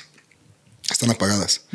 Entonces, el, a lo mejor el coach te dice: vas a apretar todas las luces verdes con la mano derecha y todas las luces rojas con la izquierda. Entonces, se prende roja y roja es derecha, pero está de la izquierda. Entonces, tienes que cruzar y mover, cruzar y mover. O, por ejemplo, con mi entrenador agarro el de. Es muy famoso en la Fórmula 1, que es el de las pelotitas. Que la- las tienes arriba, el coach las tiene abajo. No. El coach tiene las manos a- a- Arriba. arriba. Tú tienes las manos arriba también. Entonces, cuando el coach suelta las pelotas, tienes que Sí, acacharlas. así, ¿no? Ajá. O sea, Yo las tengo tú así. eres el piloto, yo soy el coach. Ajá. Entonces, ¿La cuando suelto? sueltas y yo las tengo que agarrar. Ah, su madre. Esa se ve fácil, pero No, no, no, no. la reacción es- debe ser importante. Claro. Y eso te ayuda para los accidentes más que nada. Que de repente estás un desmadre adelante y hay coches dando vueltas sin control, que van para arriba o que van chocando. Entonces dices, oye, ¿para dónde? ¿Para dónde? Y lo primero que tienes que hacer es quitar la vista del coche que va, que va, que va chocando. Porque hay un estudio que dice que los choques que, que- que son tan pendejos que dices, ¿por qué le pegaste si ya estabas libre? Es porque no le quitaste la vista al, al coche que está atravesado. Entonces, ve a dónde quieres ir. Entonces, en cuanto tal, ve para acá y vas a ir para allá. O sea, al contrario de donde está, donde no debes de Sí, ir. pero aquí es peligro. O sea, tú lo que quieres es saber dónde está este güey. Pero muchas veces es, ay, ay, ay, ay, ay, ay, ay, y lo sigues viendo y puta, chocas. Sí, claro. Pendejo, dices, puta, qué pendejo yo. Sí, y, y yo que lo estoy viendo en la tele, que te estoy viendo, Jake, digo, qué idiota Sí, Jake. Se fue a estampar cuando exactamente. tenía 7 kilómetros. Exactamente. Exactamente. Claro, güey. Debe ser algo eh, del cerebro que. Sí. Hay un estudio, Sí. no, lo, no, lo, no lo sé muy bien, pero ya lo había escuchado. Y aparte tienes un spotter, que el spotter es el que te está hablando. Es un cabrón que está en la torre de, está en la parte más alta de la pista, que ve toda la pista y te va hablando. Lo necesario, obviamente. O sea, si, si hay un choque y tú estás pasando, zoom, Sí, el spotter te dice, o derecha. sea, exactamente. Este, te dicen abajo, que es la parte, o sea, o sea, si izquierda es la parte abajo y por arriba, ¿no? Entonces te dice, eh, cuidado al frente, se vienen dando, se vienen pegando, pa, pa. Y de repente le- lo primero que te dicen es, le- cuando te dicen levanta, o sea, que le- es- levantes el acelerador es porque ya hay un cagadero adelante. O sea, deben ser, deben ser palabras precisas que sepas qué significan. Levantas porque hay un pedo. Y luego te dicen por abajo, por abajo, por abajo. O sea, que te bajes. Porque por arriba hay un pendejo atravesado. O si te dicen por arriba, te vas por arriba. Levantas, de- desacelerar, o sea, quitar el. Sí, sí, es el, el- el pie del acelerador. Pero muchas veces, como te digo, que los coches se empiezan a mover, pues te puede decir por arriba, por arriba, por arriba, pero el coche va de reversa hacia arriba, por abajo, por abajo, por abajo, Sí, por abajo. ya valió y no, pues, tú tienes que, literal, es como un zigzag. Es donde entran los reflejos. Para arriba y luego lo ves, frenas, frenas, frenas, frenas. Y al último momento, tras para abajo. O sea, entonces en un choque de, de coches convencional, adentro o fuera de la pista, en la calle, en una avenida, si alguien chocó enfrente de ti, tienes que decidir qué hacer rápido. El estudio que leíste te decía que lo más razonable es no ver justo donde está el coche, sino ver Sí, ¿a dónde, no ¿a hay. dónde quieres ir? ¿A dónde quieres sí, ir? ¿A dónde te sientes seguro? Sí, claro, porque yo, yo me estoy visualizando y siento que sí voltearé a ver el, el- el choque para Sí. decir ¿qué, qué opciones tengo, pero ya perdiste un chingo de tiempo. Sí, porque ya, ya tu, tu atención no está en dónde vas a salir, sino a dónde vas. Sí, Y está ese güey ahí. Es a donde va a ir. Sí. Sí. claro. Ha habido casos, Jake, en el que el spotter, el que le está avisando a los pilotos en la carrera de NASCAR qué hacer o dónde están los choques, se corrompa. O sea, haya habido eh, previa a la carrera como una especie de, de corrupción para dañar al. O sea, para que otro gane. No, ¿No? no, no. Aquí eh, el mayor tema es que hay muchos spotters que no tienen experiencia, Mm, a que no saben leer qué está pasando en la pista. Yo, de- o sea, cuando, cuando fue mi etapa de que corría, no corría, corría, no corría, yo era spotter de un piloto y fui spotter durante 12 años. 12 años. Sí, que iba a las carreras y estaba spotter. Y a eso le sumas que era piloto, porque yo corría coches, sabía qué estaba pasando dentro del coche. Entonces me convertí en muy buen spotter. Mi hermano y yo y otros pilotos que después se convirtieron en spotter. Llevábamos la ventaja sobre los que no sabían, de los que nada más sabían decir carro adentro, carro afuera. Se nos convertíamos en más coach drivers, ¿no? Ya tenías la visión. Sí, decirle, a ver, estás peleándote por tres décimas. Sí. No es que no se haga el coche y se va de frente. Ah, pues, sabes que entra más por arriba y corta la curva y frena tantito antes y acelera antes. Pum, tiempo, bajaba dos décimas y media. Ah, pues por ahí es. Entonces te conviertes más en, coach que en spotter. Mm. Eh, toda esa información la vas aprendiendo con la, con la experiencia. Claro. No hay como un curso que digas, ah, quiero ser spotter, voy a tomar un curso. O sea, más bien hay, hay un reglamento que el reglamento solamente es para qué sucede en, caso de. ¿A qué me refiero? Es, si hay una bandera amarilla, lo primero que hay que hacer es eh, soltar el acelerador y bueno, lo que pase, pero no puedes rebasar en bandera amarilla. ¿Qué ah, significa bandera amarilla? O sea, bandera amarilla es cuando hay un accidente, entonces se neutraliza la carrera y las posiciones se congelan mm. y entra el pace car. Entonces todos van atrás del pace car en lo que los oficiales limpian la pista. Ah, ya. No puedes rebasar. No puedes rebasar el pace car. Okay. No puedes ir a más de 60 kilómetros por hora en los pits. Si no, eres acreedor a una sanción. Y esa sanción es un drive-thru. ¿no? ¿Qué es un drive-thru? Eh, un drive-thru es un paso por pits en bandera verde. Esto es tu castigo. O sea, mientras todos arrancan, pérdida de tiempo. Tú tienes que entrar en bandera verde y te pueden quitar la vuelta, ¿no? O sea, mm. todos los reglamentos que tienen que ver con, lo que es de carrera, los spotters tienen que saber todas esas reglas. Todos los protocolos. Los protocolos, ¿no? Cuando hay un coche beneficiario que se puede quitar la vuelta, solamente es uno. O sea, detallitos que literal por una pendejada te pueden echar a perder la carrera. Por eso necesitas un spotter que se prepare, que lea su reglamento, que vea carreras, que... Me imagino el spotter también tiene que tener mucha concentración, ¿no? Sí, claro. Eh, por ejemplo, no, no me imaginaría un spotter con TDAH, con déficit de atención. ¿Verdad que no? No, no, no. No, tiene que estar bien focus. Sí, claro. Sí, o sea, traes la vida de un cabrón en tus manos. Si le dices algo mal, se va a ir a estampar. Es una especie como de estos, ¿cómo se llaman? Los de los aviones. ¿Como un radar? no, que, es el trabajo más estresante del mundo, por cierto. Los que se dedican, eh, que están en torre de control y no me acuerdo, tiene un nombre, pero le dicen a, los, al avión, a su avión que están qué hacer. Y ha habido accidentes fatales por, justo. por una instrucción mala. Sí, en vez de que te diga ve por abajo y te diga ve por arriba y está uno por arriba, ¡pum! Vale, te lo llevas. Es lo mismito. Sí. Y ellos están arriba en una torre. En, una torre, o, cuando, por ejemplo, eh, te cantan un inside, tú eres el que va por acá, ¿no? Entonces vienes adelante del cuate y de repente se te asoma y te dice inside. Entonces, cuando te dice inside, tú no te puedes bajar porque ya hay alguien aquí. Mm. Entonces lo que haces es mantienes tu posición por aquí, lo aguantas o le sueltas y te metes atrás de él.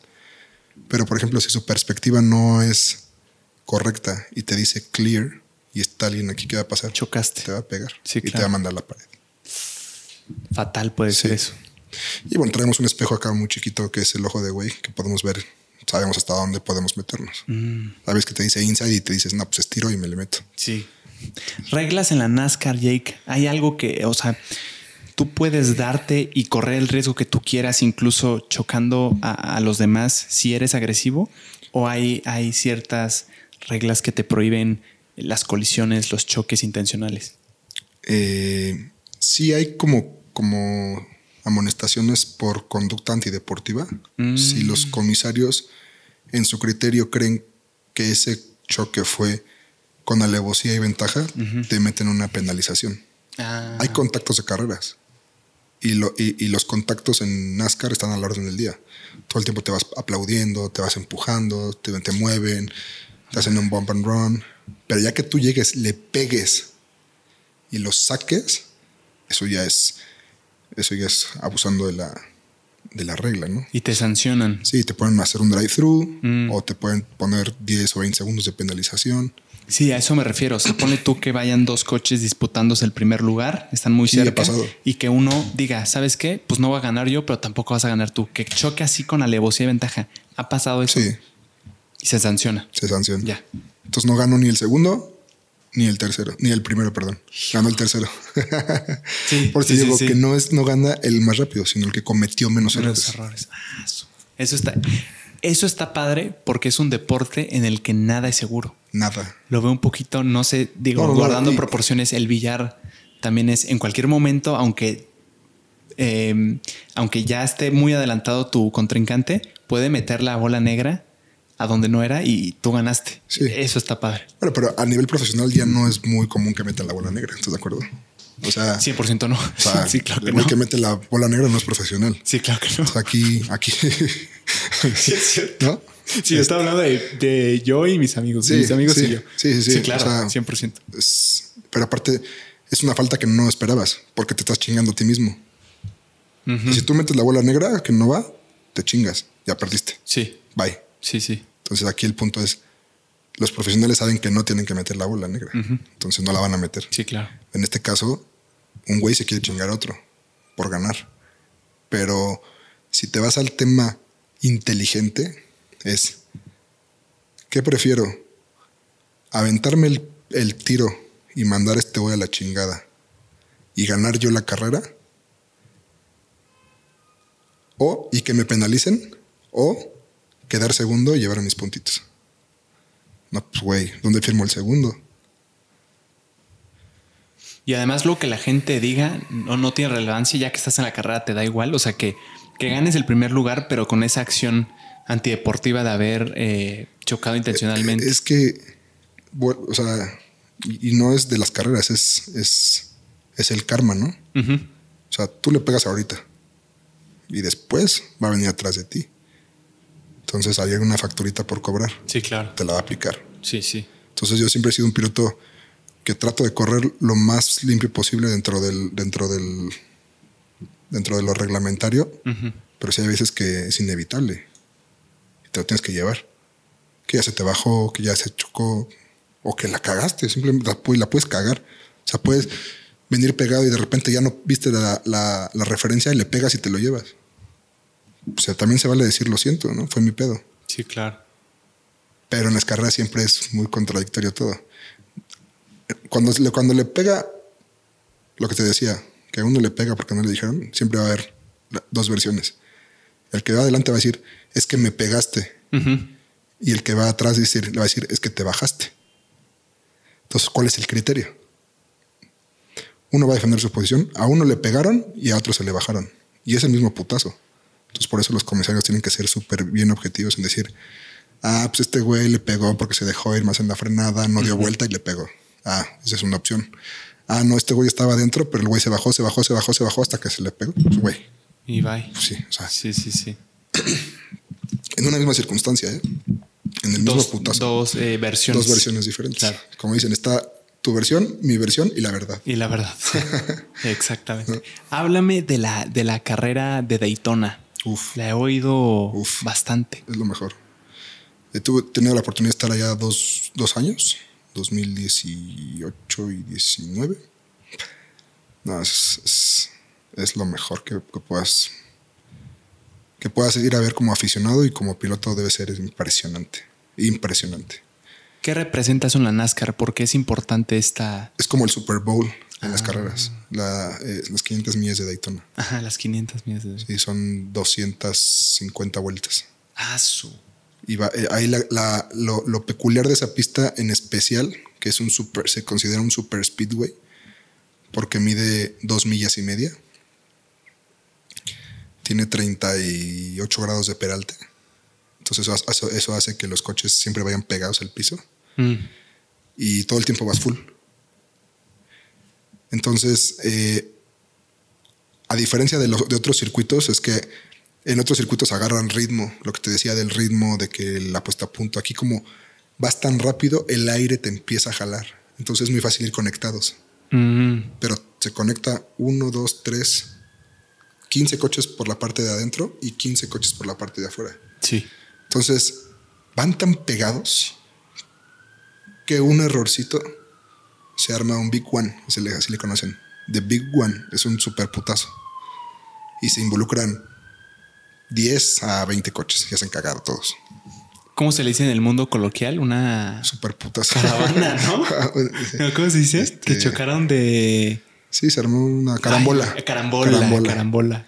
Sí, una, una carambola. Allá le dicen Big One. The Big One. The Big One. Este- Sí, claro, van todos pegaditos y de los dos lados. Entonces ahí, la- ahí, sí, lo- ahí sí los reflejos puta, son nada, porque por más que frenes, vas a traer o uno acá, o uno acá, Y o uno atrás. acá y uno al frente. Sí, sí. Entonces es frenar, frenar, frenar, frenar. Tú frenas, pues el atrás te pega y te vas contra adelante y.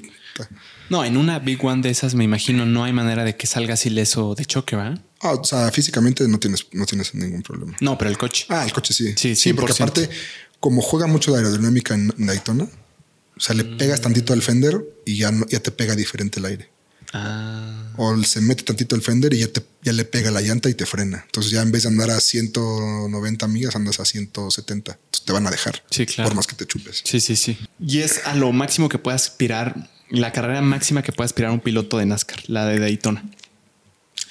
Pues mira, hay carreras emblemáticas a nivel mundial. O sea, y que es la triple corona, que le conocen en el, en el automovilismo, que es ganar las 500 millas de Indianápolis, ganar Mónaco y ganar las 24 horas de Le Mans. El que güey que gane esas tres tendría la triple corona. Hay, hay pocos pilotos que tienen eso. ¿Hay algún mexicano que la tenga? No. No, pero si Checo hace las cosas como va, ya tiene una. Ya ganó Mónaco. Sí. Tendrá que ir a India a correr las 500 de Indianápolis y luego correr las 24 horas de Le Mans. Pero, por ejemplo, Juan Pablo Montoya, que es un colombiano, él ganó dos veces las 500 de Indianápolis y ya ganó Mónaco. Solo, le, solo le falta Le Mans. Sí, está chingón. ¿Y es mexicano, Juan Pablo? No, es colombiano. Ah, colombiano. Colombiano. Sí, pero hay muchas carreras icónicas, ¿no? Eh, las, las 500 de Daytona, las 500 de Indianápolis, la, am, las 24 horas de Daytona, que son coches turismo. Sí, son. ¿Crees que Checo pueda conseguir la triple corona? Sí, está en muy buena edad. Tiene mucho talento. Eh, apoyo, entonces. Y le faltan dos, ¿verdad? Le faltan dos. Wow. Y todavía tiene mucho tiempo para lograrlo. De esas tres carreras de, que, que conforman la triple corona, ¿cuál es la más difícil, la, la más perra de esas tres? O igual de. Es que está cabrón más. O sea, por ejemplo, a Juan Pablo ¿cómo, Montoya. Montoya, el colombiano, que nada más le falta la de Le Mans. la de Le Mans. ¿La de Le Mans sería la más difícil o están al nivel de dificultad de las que las otras dos que ya ganó? Creo que no tanto como las otras dos. O sea, eh, Mónaco es una pista en la cual si no andas, si no estás adelante desde el principio, es muy difícil que, que- que ganes. Él lo hizo así. Las 500 de Indianápolis es traer una pistola en la cabeza. O sea, van a... Ellos corren a 378 kilómetros por hora. 378 kilómetros por hora. 500 millas. Son 200 vueltas. Todas las perras vueltas. Y ellos se pegan en la pared y sí son choques muy, muy feos. Él ya la ganó dos veces. Y dices que es como tener una pistola en la cabeza porque cualquier cosa que hagas Sí, sí, sí. se sí, sí. puede volver sí, fatal. no, es, fa- es fatal. Sí, contusión y te puedes romper algo. O sea, sí, sí. Por eso en Indy redujo los óvalos. Son muy peligrosos. Porque son coches que van muy rápido. O sea, imagínate ir a 370 kilómetros por hora toda la vuelta. O sea, no. ¿Tiene, ¿Tú crees que los pilotos tengan que tener algo en el cerebro, en la cabeza, que, que no, que no mide el- la adrenalina? O sea, una, una resistencia, una tolerancia eh, mayor al promedio de cualquier persona de, de adrenalina o de, de- ¿cómo decirlo?, de, de peligro. No, no, porque ya estás, estás tan acostumbrado a eso que no, no, no te da adrenalina. O sea, no, la adrenalina la sientes cuando terminas tu actividad. Mm. O sea, yo me bajo al coche, en el coche bien, sudas, sí, va. Cuando te bajas y te da el bajón, dices, wow, Lo que hice. sí. Yo traigo, o sea, traigo el reloj y traigo una banda para medir ritmo cardíaco y todo eso. Yo creo que en estudios sí, sí deben saber qué pasa cuando tu ritmo cardíaco está en, en cierto nivel, qué, qué sustancia suelta el cerebro, cómo reacciona el cerebro. ¿no? Y, y, y, es- y a lo que voy que ellos aparte manejan muchas fuerzas G. O sea, nosotros manejamos dos fuerzas G. En una curva tenemos tres curvas, cuatro curvas. Ellos en cuatro curvas deben estar llegando a 5 Gs, 6 Gs. Más del doble. Cinco veces tu peso. O sea, si yo pesara 100 kilos, tendría 500 kilos cargando en el cuello. Y eso es real. O sea, no, no es de que no es, no es de que suponte que No, no, ah, hay estudios. Ellos tienen no, ellos tienen el GPS que miden. Tienen computadoras que miden qué, cuántas fuerzas que llevan. ¿Cómo entrenan los pilotos de Fórmula 1 para, para tantas fuerzas G que tienen que Cuello, mucho cuello, mucha resistencia, fuerza. pesas? ¿Tiene que ver? Sí, pesas. Pesas. pues, para tener mucha resistencia. O sea, una persona normal, para que, para que la gente lo pueda y yo también lo pueda entender, Jake. Si yo que no tengo ningún entrenamiento en fuerza G, en cuello, absolutamente, soy un promedio de persona. ¿Qué, qué- qué me pasaría? ¿Qué, qué sería lo, eh, qué le pasaría a mi cuerpo si me subo a un coche a, a las velocidades de Fórmula 1 con, con cinco fuerzas G? No, ¿Qué es lo que te, sucede? Te desmayas. Me desmayo. Sí. Se te desmayas. O sea, cuando, cuando fue la transición de Fórmula 1 de los de la, de la nueva generación de coches con mucho más downforce, en los tests eh, había pilotos que decían que se sentían eh, como que se desmayaban. Pero era por la, era por la fuerza, por las fuerzas. Era tanta la velocidad en una. Olvídate la recta. La recta puedes ir a 400 kilómetros por hora. Pero girar a esa velocidad, o sea, todo, todo el peso se va hacia el suelo, la fuerza de gravedad actúa hacia ti y, te, y, hace, y entra la fuerza centri- centrífuga que va hacia la parte externa. Entonces, todos tus órganos, Oh, todo tu cerebro empieza a compactarse. Y es ahí cuando se, se desconectan o hacen como, como glitchean, ¿ya sabes? O sea, es como, como si te estuvieran ejerciendo un peso inmenso para, para abajo y para afuera Sí, para abajo y para afuera al mismo tiempo. al mismo tiempo. Sí, entonces seguramente es tanta la presión, porque al final del día es presión en tu cerebro que empiezas a, a- a nublarse. O dices, ¿qué pedo? O sea, y una persona sin entrenamiento no solo, o sea, también que no eh, le destrozaría algo, algún No, hueso o algo así o no. Eh, la verdad es que no, o sea, físicamente no sé, pero sí sé que podría a lo mejor tener un pedo en el cerebro. Ah, no sé si un órgano, creo que depende ya de muchos más fuerzas. Muchos que- factores. Sí. Sí, por ejemplo, los pilotos que hacen acrobacias, ellos andan a 12 fuerzas G, 8 fuerzas G. Los de acrobacias de motos. y No de, así. no, no, de aviones. ¿Has visto Ah, como sí, los de... Como los de Top Gun. Ándale. Sí, sí. Que van, van a muchísimas fuerzas G. Entonces tienen una, pre- necesitan una preparación impresionante.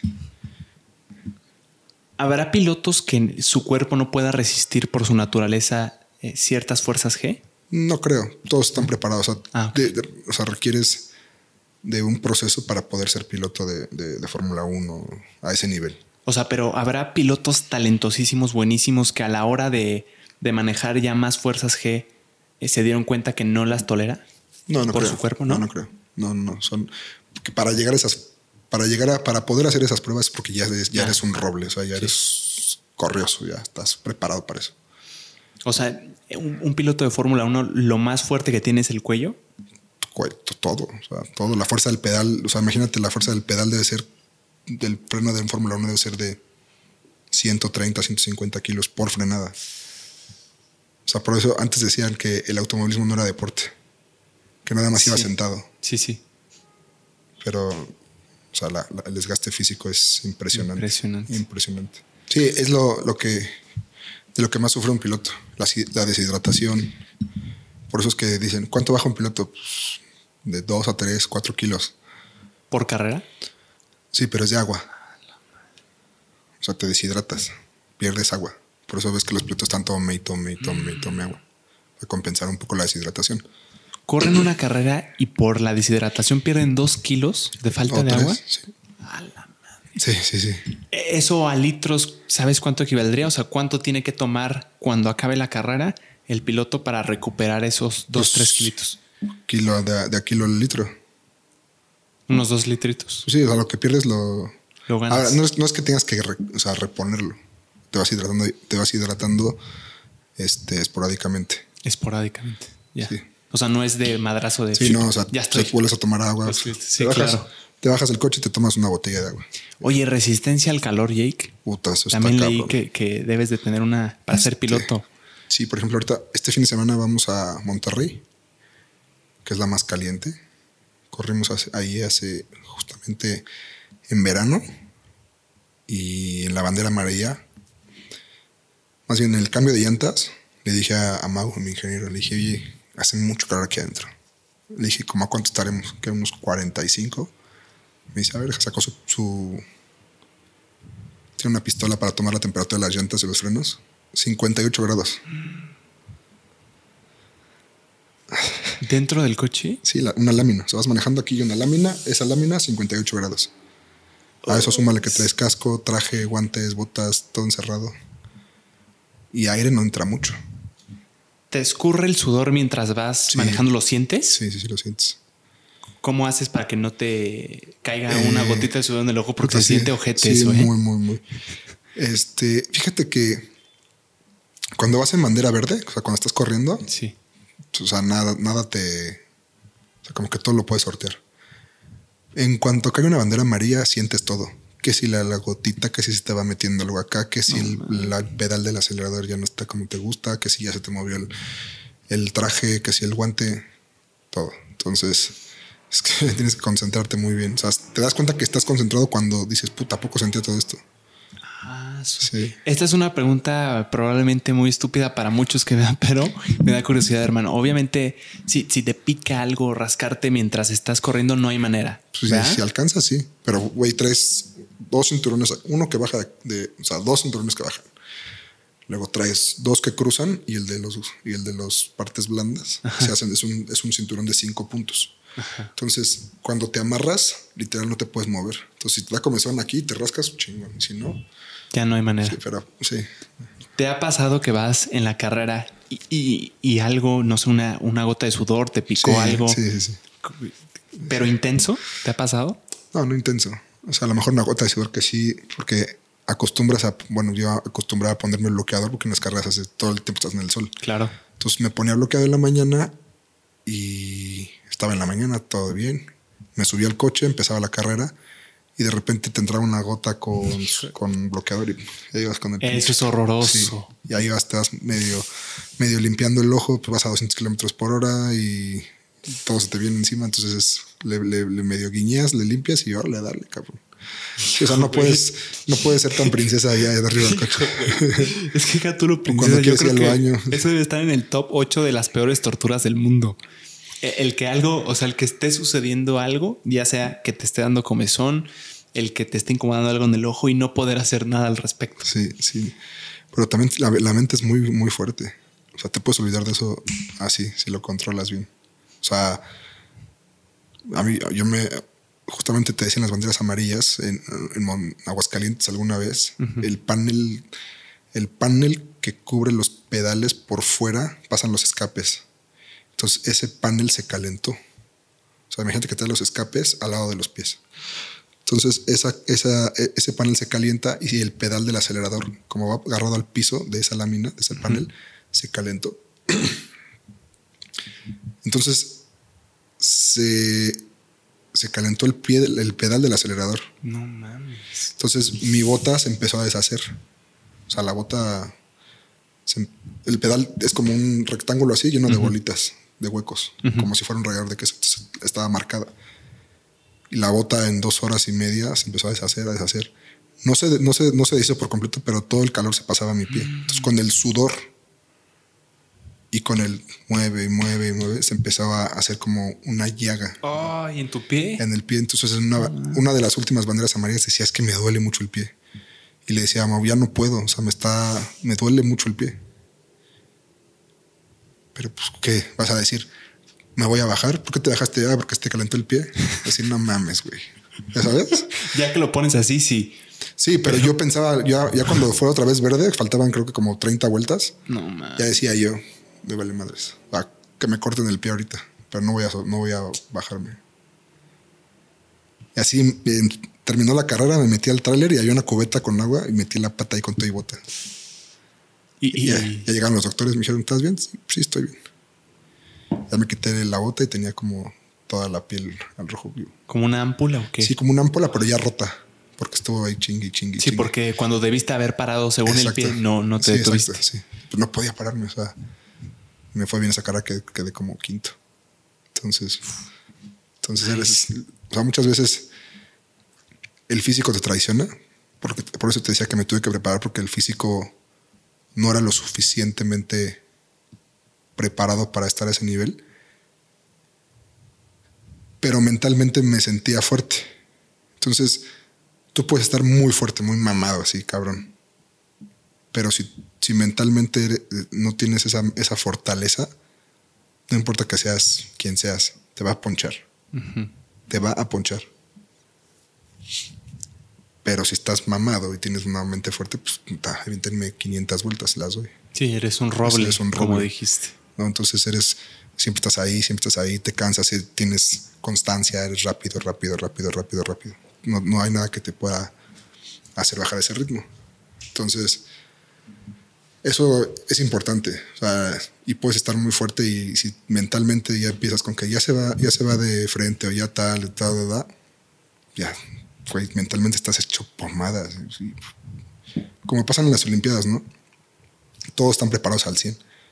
Pero hay unos que son mentalmente bastante fuertes y dices, puta, este güey está cabrón. Sí.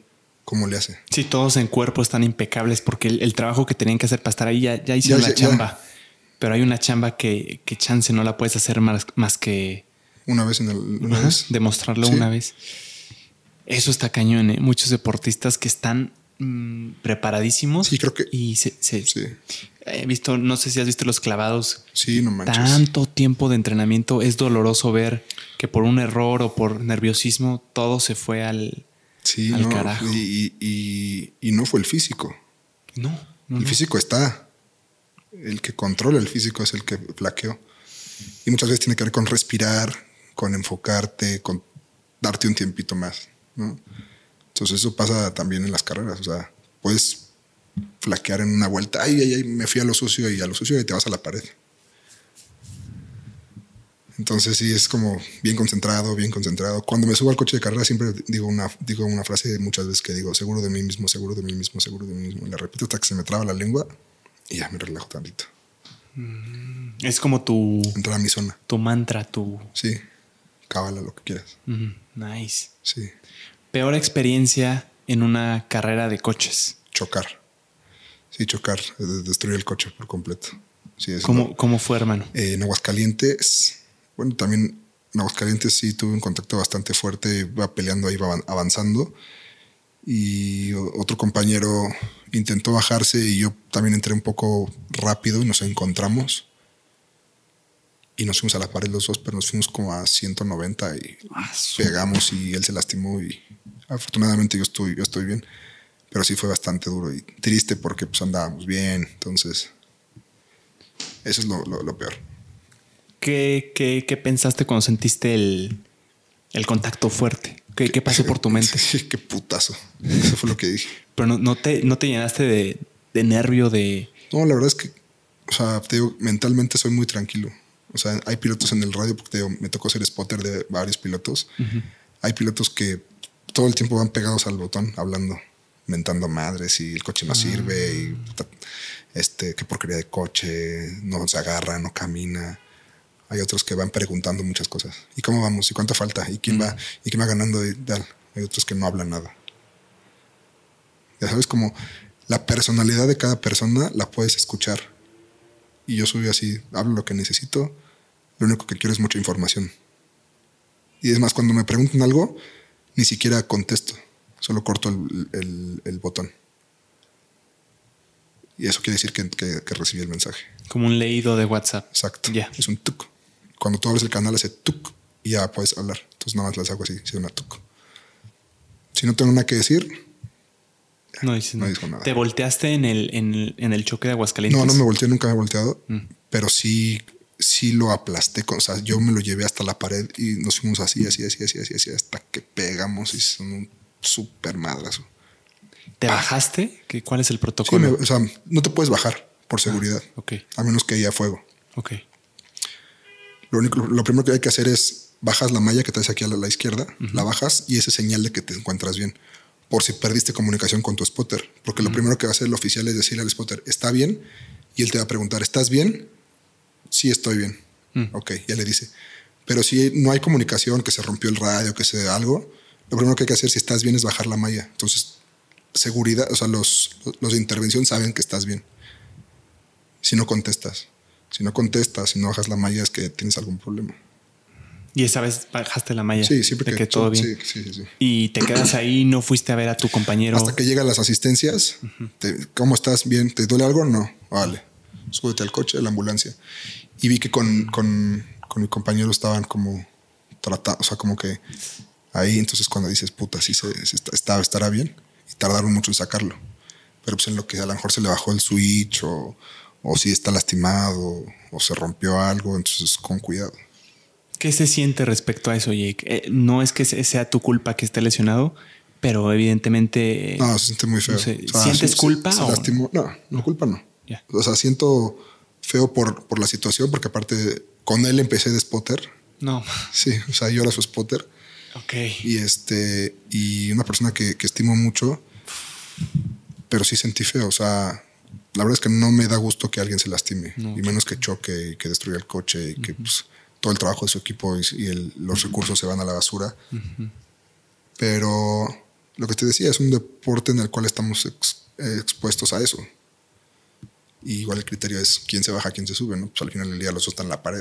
Claro.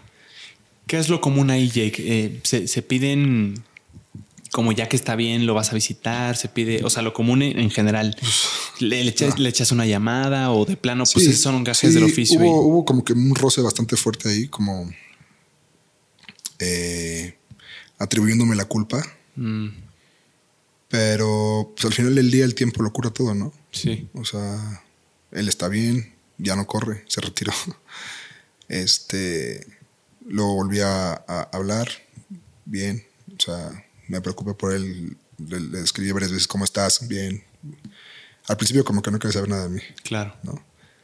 Pero pues me preocupa, es una persona que conozco hace mucho tiempo y la respeto y admiro mucho, entonces no podía como pasar nada más así de, ay, ya chocó, ya ni pedo, ¿no? Y ser yo una mierda. Sí, claro. Este, y bueno, pues pasan, son cosas que pasan. O sea, Sí. Al final del día, eh, unos chocan por, por atascados, otros por mala leche, otros por pendejos. O sea, como que hay, hay de todo. Y lo que te decía, la personalidad.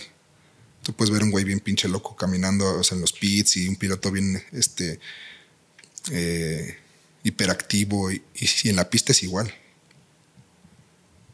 ¿No? O sea, es. La trasladas sí, tu sí, sí, personalidad toda- hasta toda- el toda- coche. Ajá, toda esa personalidad te puede decir cómo va, cómo maneja. Mm. ¿no? Y, y supongo que también en un choque es, es natural que al principio eh, tiendas a echar culpas, ¿no? Siempre. Porque pues es Siempre. siempre, o sea, hasta en un coche normal de, en una, en un choque normal de, de- de- Sí, porque no quieres ser el pendejo. sí, ¿No? claro, sí, claro. O sea, no quieres ser el, no quieres ser el, el culpable de. Sí, o sea, es, es más sencillo pensar en pensarte en víctima, ¿no? O sea, Claro, sí, victimizarte. No nada yo. Victimizarte te quita mucho la culpa. sí, Pero creo que Sí, sí. te quita más la culpa de decir, perdóname, la cagué. Pues ya, güey, ya sabemos que la cagaste. Porque no fue ni por pendejo, o sí fue por pendejo, pero no fue de mala leche. eso, es, todo está en la es- intención, yo creo. Eso- porque eso, eso, eso, eso cambia mucho el, el- el- el enfoque. Tuve un contacto con otro amigo en Querétaro y yo sí me bajé de mi coche y se le iba a hacer de pedo. Y me lo iba a agarrar madrazos. Mm. Pero en cuanto llegué me dijo, Jake, perdóname, fue mi error. Carnal, tan amigos como siempre. Eso cambia las cosas. Si él me hubiera dicho, no, te me bajaste, puta, lo había agarrado, lo había partido a la mitad. O sea, ¿sabes? Sí, claro. Pero el enfoque es diferente. Y cómo te dijo las cosas es diferente. Sí, y ves la intención Y ves la también, ¿no? intención, no, pero te- perdóname, iba a ir a tu pida a pedirte una disculpa. Sí, sí, ah, pues le digo, qué bueno que me dices porque yo venía en otro plan. Gracias, güey. Agarré y me fui. Punto. O sea, tampoco puedes ir a armar, armar pedo por todo, ¿no? Claro. Entonces, ¿Cómo eres manejando normal cuando no estás en una carrera? ¿En la calle? ¿Eres muy atrabancado? Ajá, en no, la calle. no, soy. ¿Eres un pan? Soy un huevonazo. O sea, Pero- cuando- en la ciudad soy, manejo muy despacio. O sea, arriba del límite, pero que los límites en México son muy bajos, pero siempre ando 80, 100. En carretera sí ando rápido, ¿no? Pero puta, aquí si me pasa un microbús, que me pase. Si me pasa una señora, que me pase. Que no, la verdad no me importa. Pero usas tus habilidades así de que, o sea, me imagino algún amigo, algún. A lo mejor para meterme en el tráfico cuando llevo un poco de prisa, sí, pues me meto, me meto. me Ándale, o sea, tu, tu esposa, ¿qué, qué te dice? ¿Te, No, fíjate que no me dice nada. nada, o sea, no, no se sorprende o amigos tuyos que se suben. Se espanta cuando manejo en la carretera. Porque cuando voy Ah. a carretera sí voy a 250 o dos- 230 en la carretera. Ya. O que luego voy muy pegado a los. Eso, es lo que te iba a sí. decir. Lo primero que hacen es agarran. ¿Qué, ¿Qué haces? Es que vas muy pegado. Sí, sí, sí. ¿Cuál pegado? Pegado es esto y me pego más y ay, ay, ay, ay. Es lo que yo pensaría. Porque, porque en- como me platicas de todo lo que me has contado, en las carreras es, pues, ves como normal que estén así, Sí. al, al borde de chocar, incluso, Sí. ¿cómo se dice? Aplaudir, Sí, aplaudiendo, se van empujando, chocando. sí. Entonces, aquí, ¿qué te sorprendería que un, que un camión se te cierra así? Para lo que a mí sería un, ay, güey, se me cerró horrible, para ti es, todavía tiene un chingo de espacio. Sí. Probablemente. Sí, o sea, pero por ejemplo, no ando, no ando rápido porque las calles son una. Ya sabes. Y justamente no ando duro porque no quiero que un pendejo me pegue. Mm. Que es, es más fácil y más seguro ir rápido que ir lento. ¿Por? Pues porque si, o sea, cuando vas rápido tienes la, tienes la facilidad de poderte mover. Ya sabes, en el tráfico. Cuando vas lento y te mueves, es cuando se chocan. O sea, no es lo mismo que, haz de cuenta que cuando, tú, cuando vas rápido, tú tienes el control de, de- de poder evitar cualquier cosa. Cuando vas lento, pues eres una, eres una presa Sí. en cuanto a todo. Tú serías el objetivo del choque, ¿no? Exactamente. Mm. Ok. O sea, refiero-. A, a lo que voy es ir rápido no significa ir a 200, pero por ejemplo, si va a 40, yo voy a 80, pues es el doble. Entonces tengo más fácil de moverme, de, de avanzar. Pero obviamente la verdad es que ni toco el claxon, ni miento madres, ni Fíjate. nada. o sea, Ni haces así tácticas de zoom. No, no. Es que No, chance, no, no. yo creo que muchas, no sé, te- seguro te lo han preguntado. De que cómo manejas en la calle. Sí, sí, sí, ¿No, la- no crees que la gente tenga la percepción de que un piloto fuera de la, de la pista es un, es un loco? Es un por la O habilidad. sea, si lo tiene? ves de esa manera, a lo mejor sí. Pero si lo ves del, del otro lado, que decir, a ver, yo no tengo necesidad de irme peleando con el güey del microbús. ¿Para qué? Yo no tengo la necesidad de ganarle a la ambulancia. ¿Para qué? Yo no tengo la necesidad de ganarle a la señora que va por sus hijos a la escuela y que va a 200. Sí. ¿Para qué? Nadie me va. No está Helmut Marco aquí. Déjalo para la no pista. está Chip Ganassi. Donde tengo que hacer esas habilidades en la pista. Sí, claro. O sea, güey, choco ahorita y me lesiono. ¿Qué, 100%. ¿qué hago? ¿No? Entonces, como siempre manejo rápido cuando puedo manejar rápido. Y Mm. rápido es si el límite es 80, voy a 100. O sea, no, no voy. o sea, cuando llevo prisa. Nada de locos. La verdad es que nada de locos. Bueno. Cuando ando en la fiesta, manejo muy quedito. Pues Jake, ha sido un verdadero placer platicar contigo, que me cuentes tus anécdotas, tu experiencia. Me voy bien aprendido de esta, de esta conversación que yo le diría lección, ¿eh? Pues muchas gracias, este JP. Gracias por la invitación. Eh, contento de conocerte y ver que eres todo un crack en, en este tema y que le estás rompiendo cañón. Y, y te veo y, me, y me, me vi hace muchos años ahí picando piedra, picando piedra. Y lo que te puedo decir es que no aflojes. Acuérdate, persistir, insistir, resistir, pero jamás desistir. Si ya estás aquí y te apasiona y te gusta, güey, lo que diga la gente, lo que, güey, si tú estás cómodo y te ves que vas para allá donde quieres ir, lo demás no importa. Y para toda la gente que nos ve, ¿no? O sea, no, no necesitas ser ni piloto, ni influencer, ni artista. Si quieres ser abogado, chingale. Si quieres ser bombero, chingale más. O sea, felicidades por, por tu proyecto, cabrón. Hermano, muchas gracias. Felicidades también a ti. Gracias. Octavo Sí. mejor piloto de todo México. Sí. No el cualquiera, güey. Sí, del campeonato más profesional y más competitivo en México. ¿Ese certificado eh, lo puedes imprimir en algún lugar? No, no O sea, tengo, no, no tengo un certificado, pero como corro el campeonato más competitivo de México y donde corren los mejores pilotos de México, mi, mi ranking el año pasado fue octavo. No, pero para ti, o sea, para encuadrarlo, Ah. chance de hacer todo el tapiz de tu sala No. de ese lugar. No, octavo. cuando sea el primero.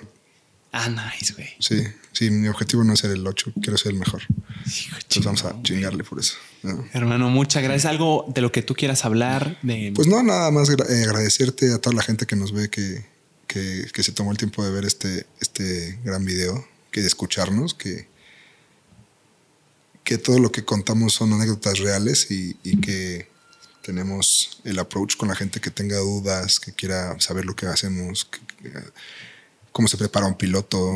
Un día te voy a invitar en Querétaro para que vayas a las carreras conmigo. Muchas gracias. Yo pues Este, y, y bueno, el- lo importante de todo esto no es quién soy ni a qué me dedico, sino el mensaje, sino el, el cómo llegué y por qué llegué, ¿no? Las herramientas, olvidando que soy piloto de NASCAR o que lo que sea, eh, es clave para, para cualquier cosa en la vida. ¿No? hermano, muchas gracias. Neta, eh, aprendí muchísimo y yo te agradezco. No tienes que agradecer. Muchas gracias, mi Cabrón. Gracias a todos los que estuvieron oyendo, que fueron testigos de esta conversación. Que estén muy bien. Bye. Qué chulada. Chingoncísimo. Hermoso.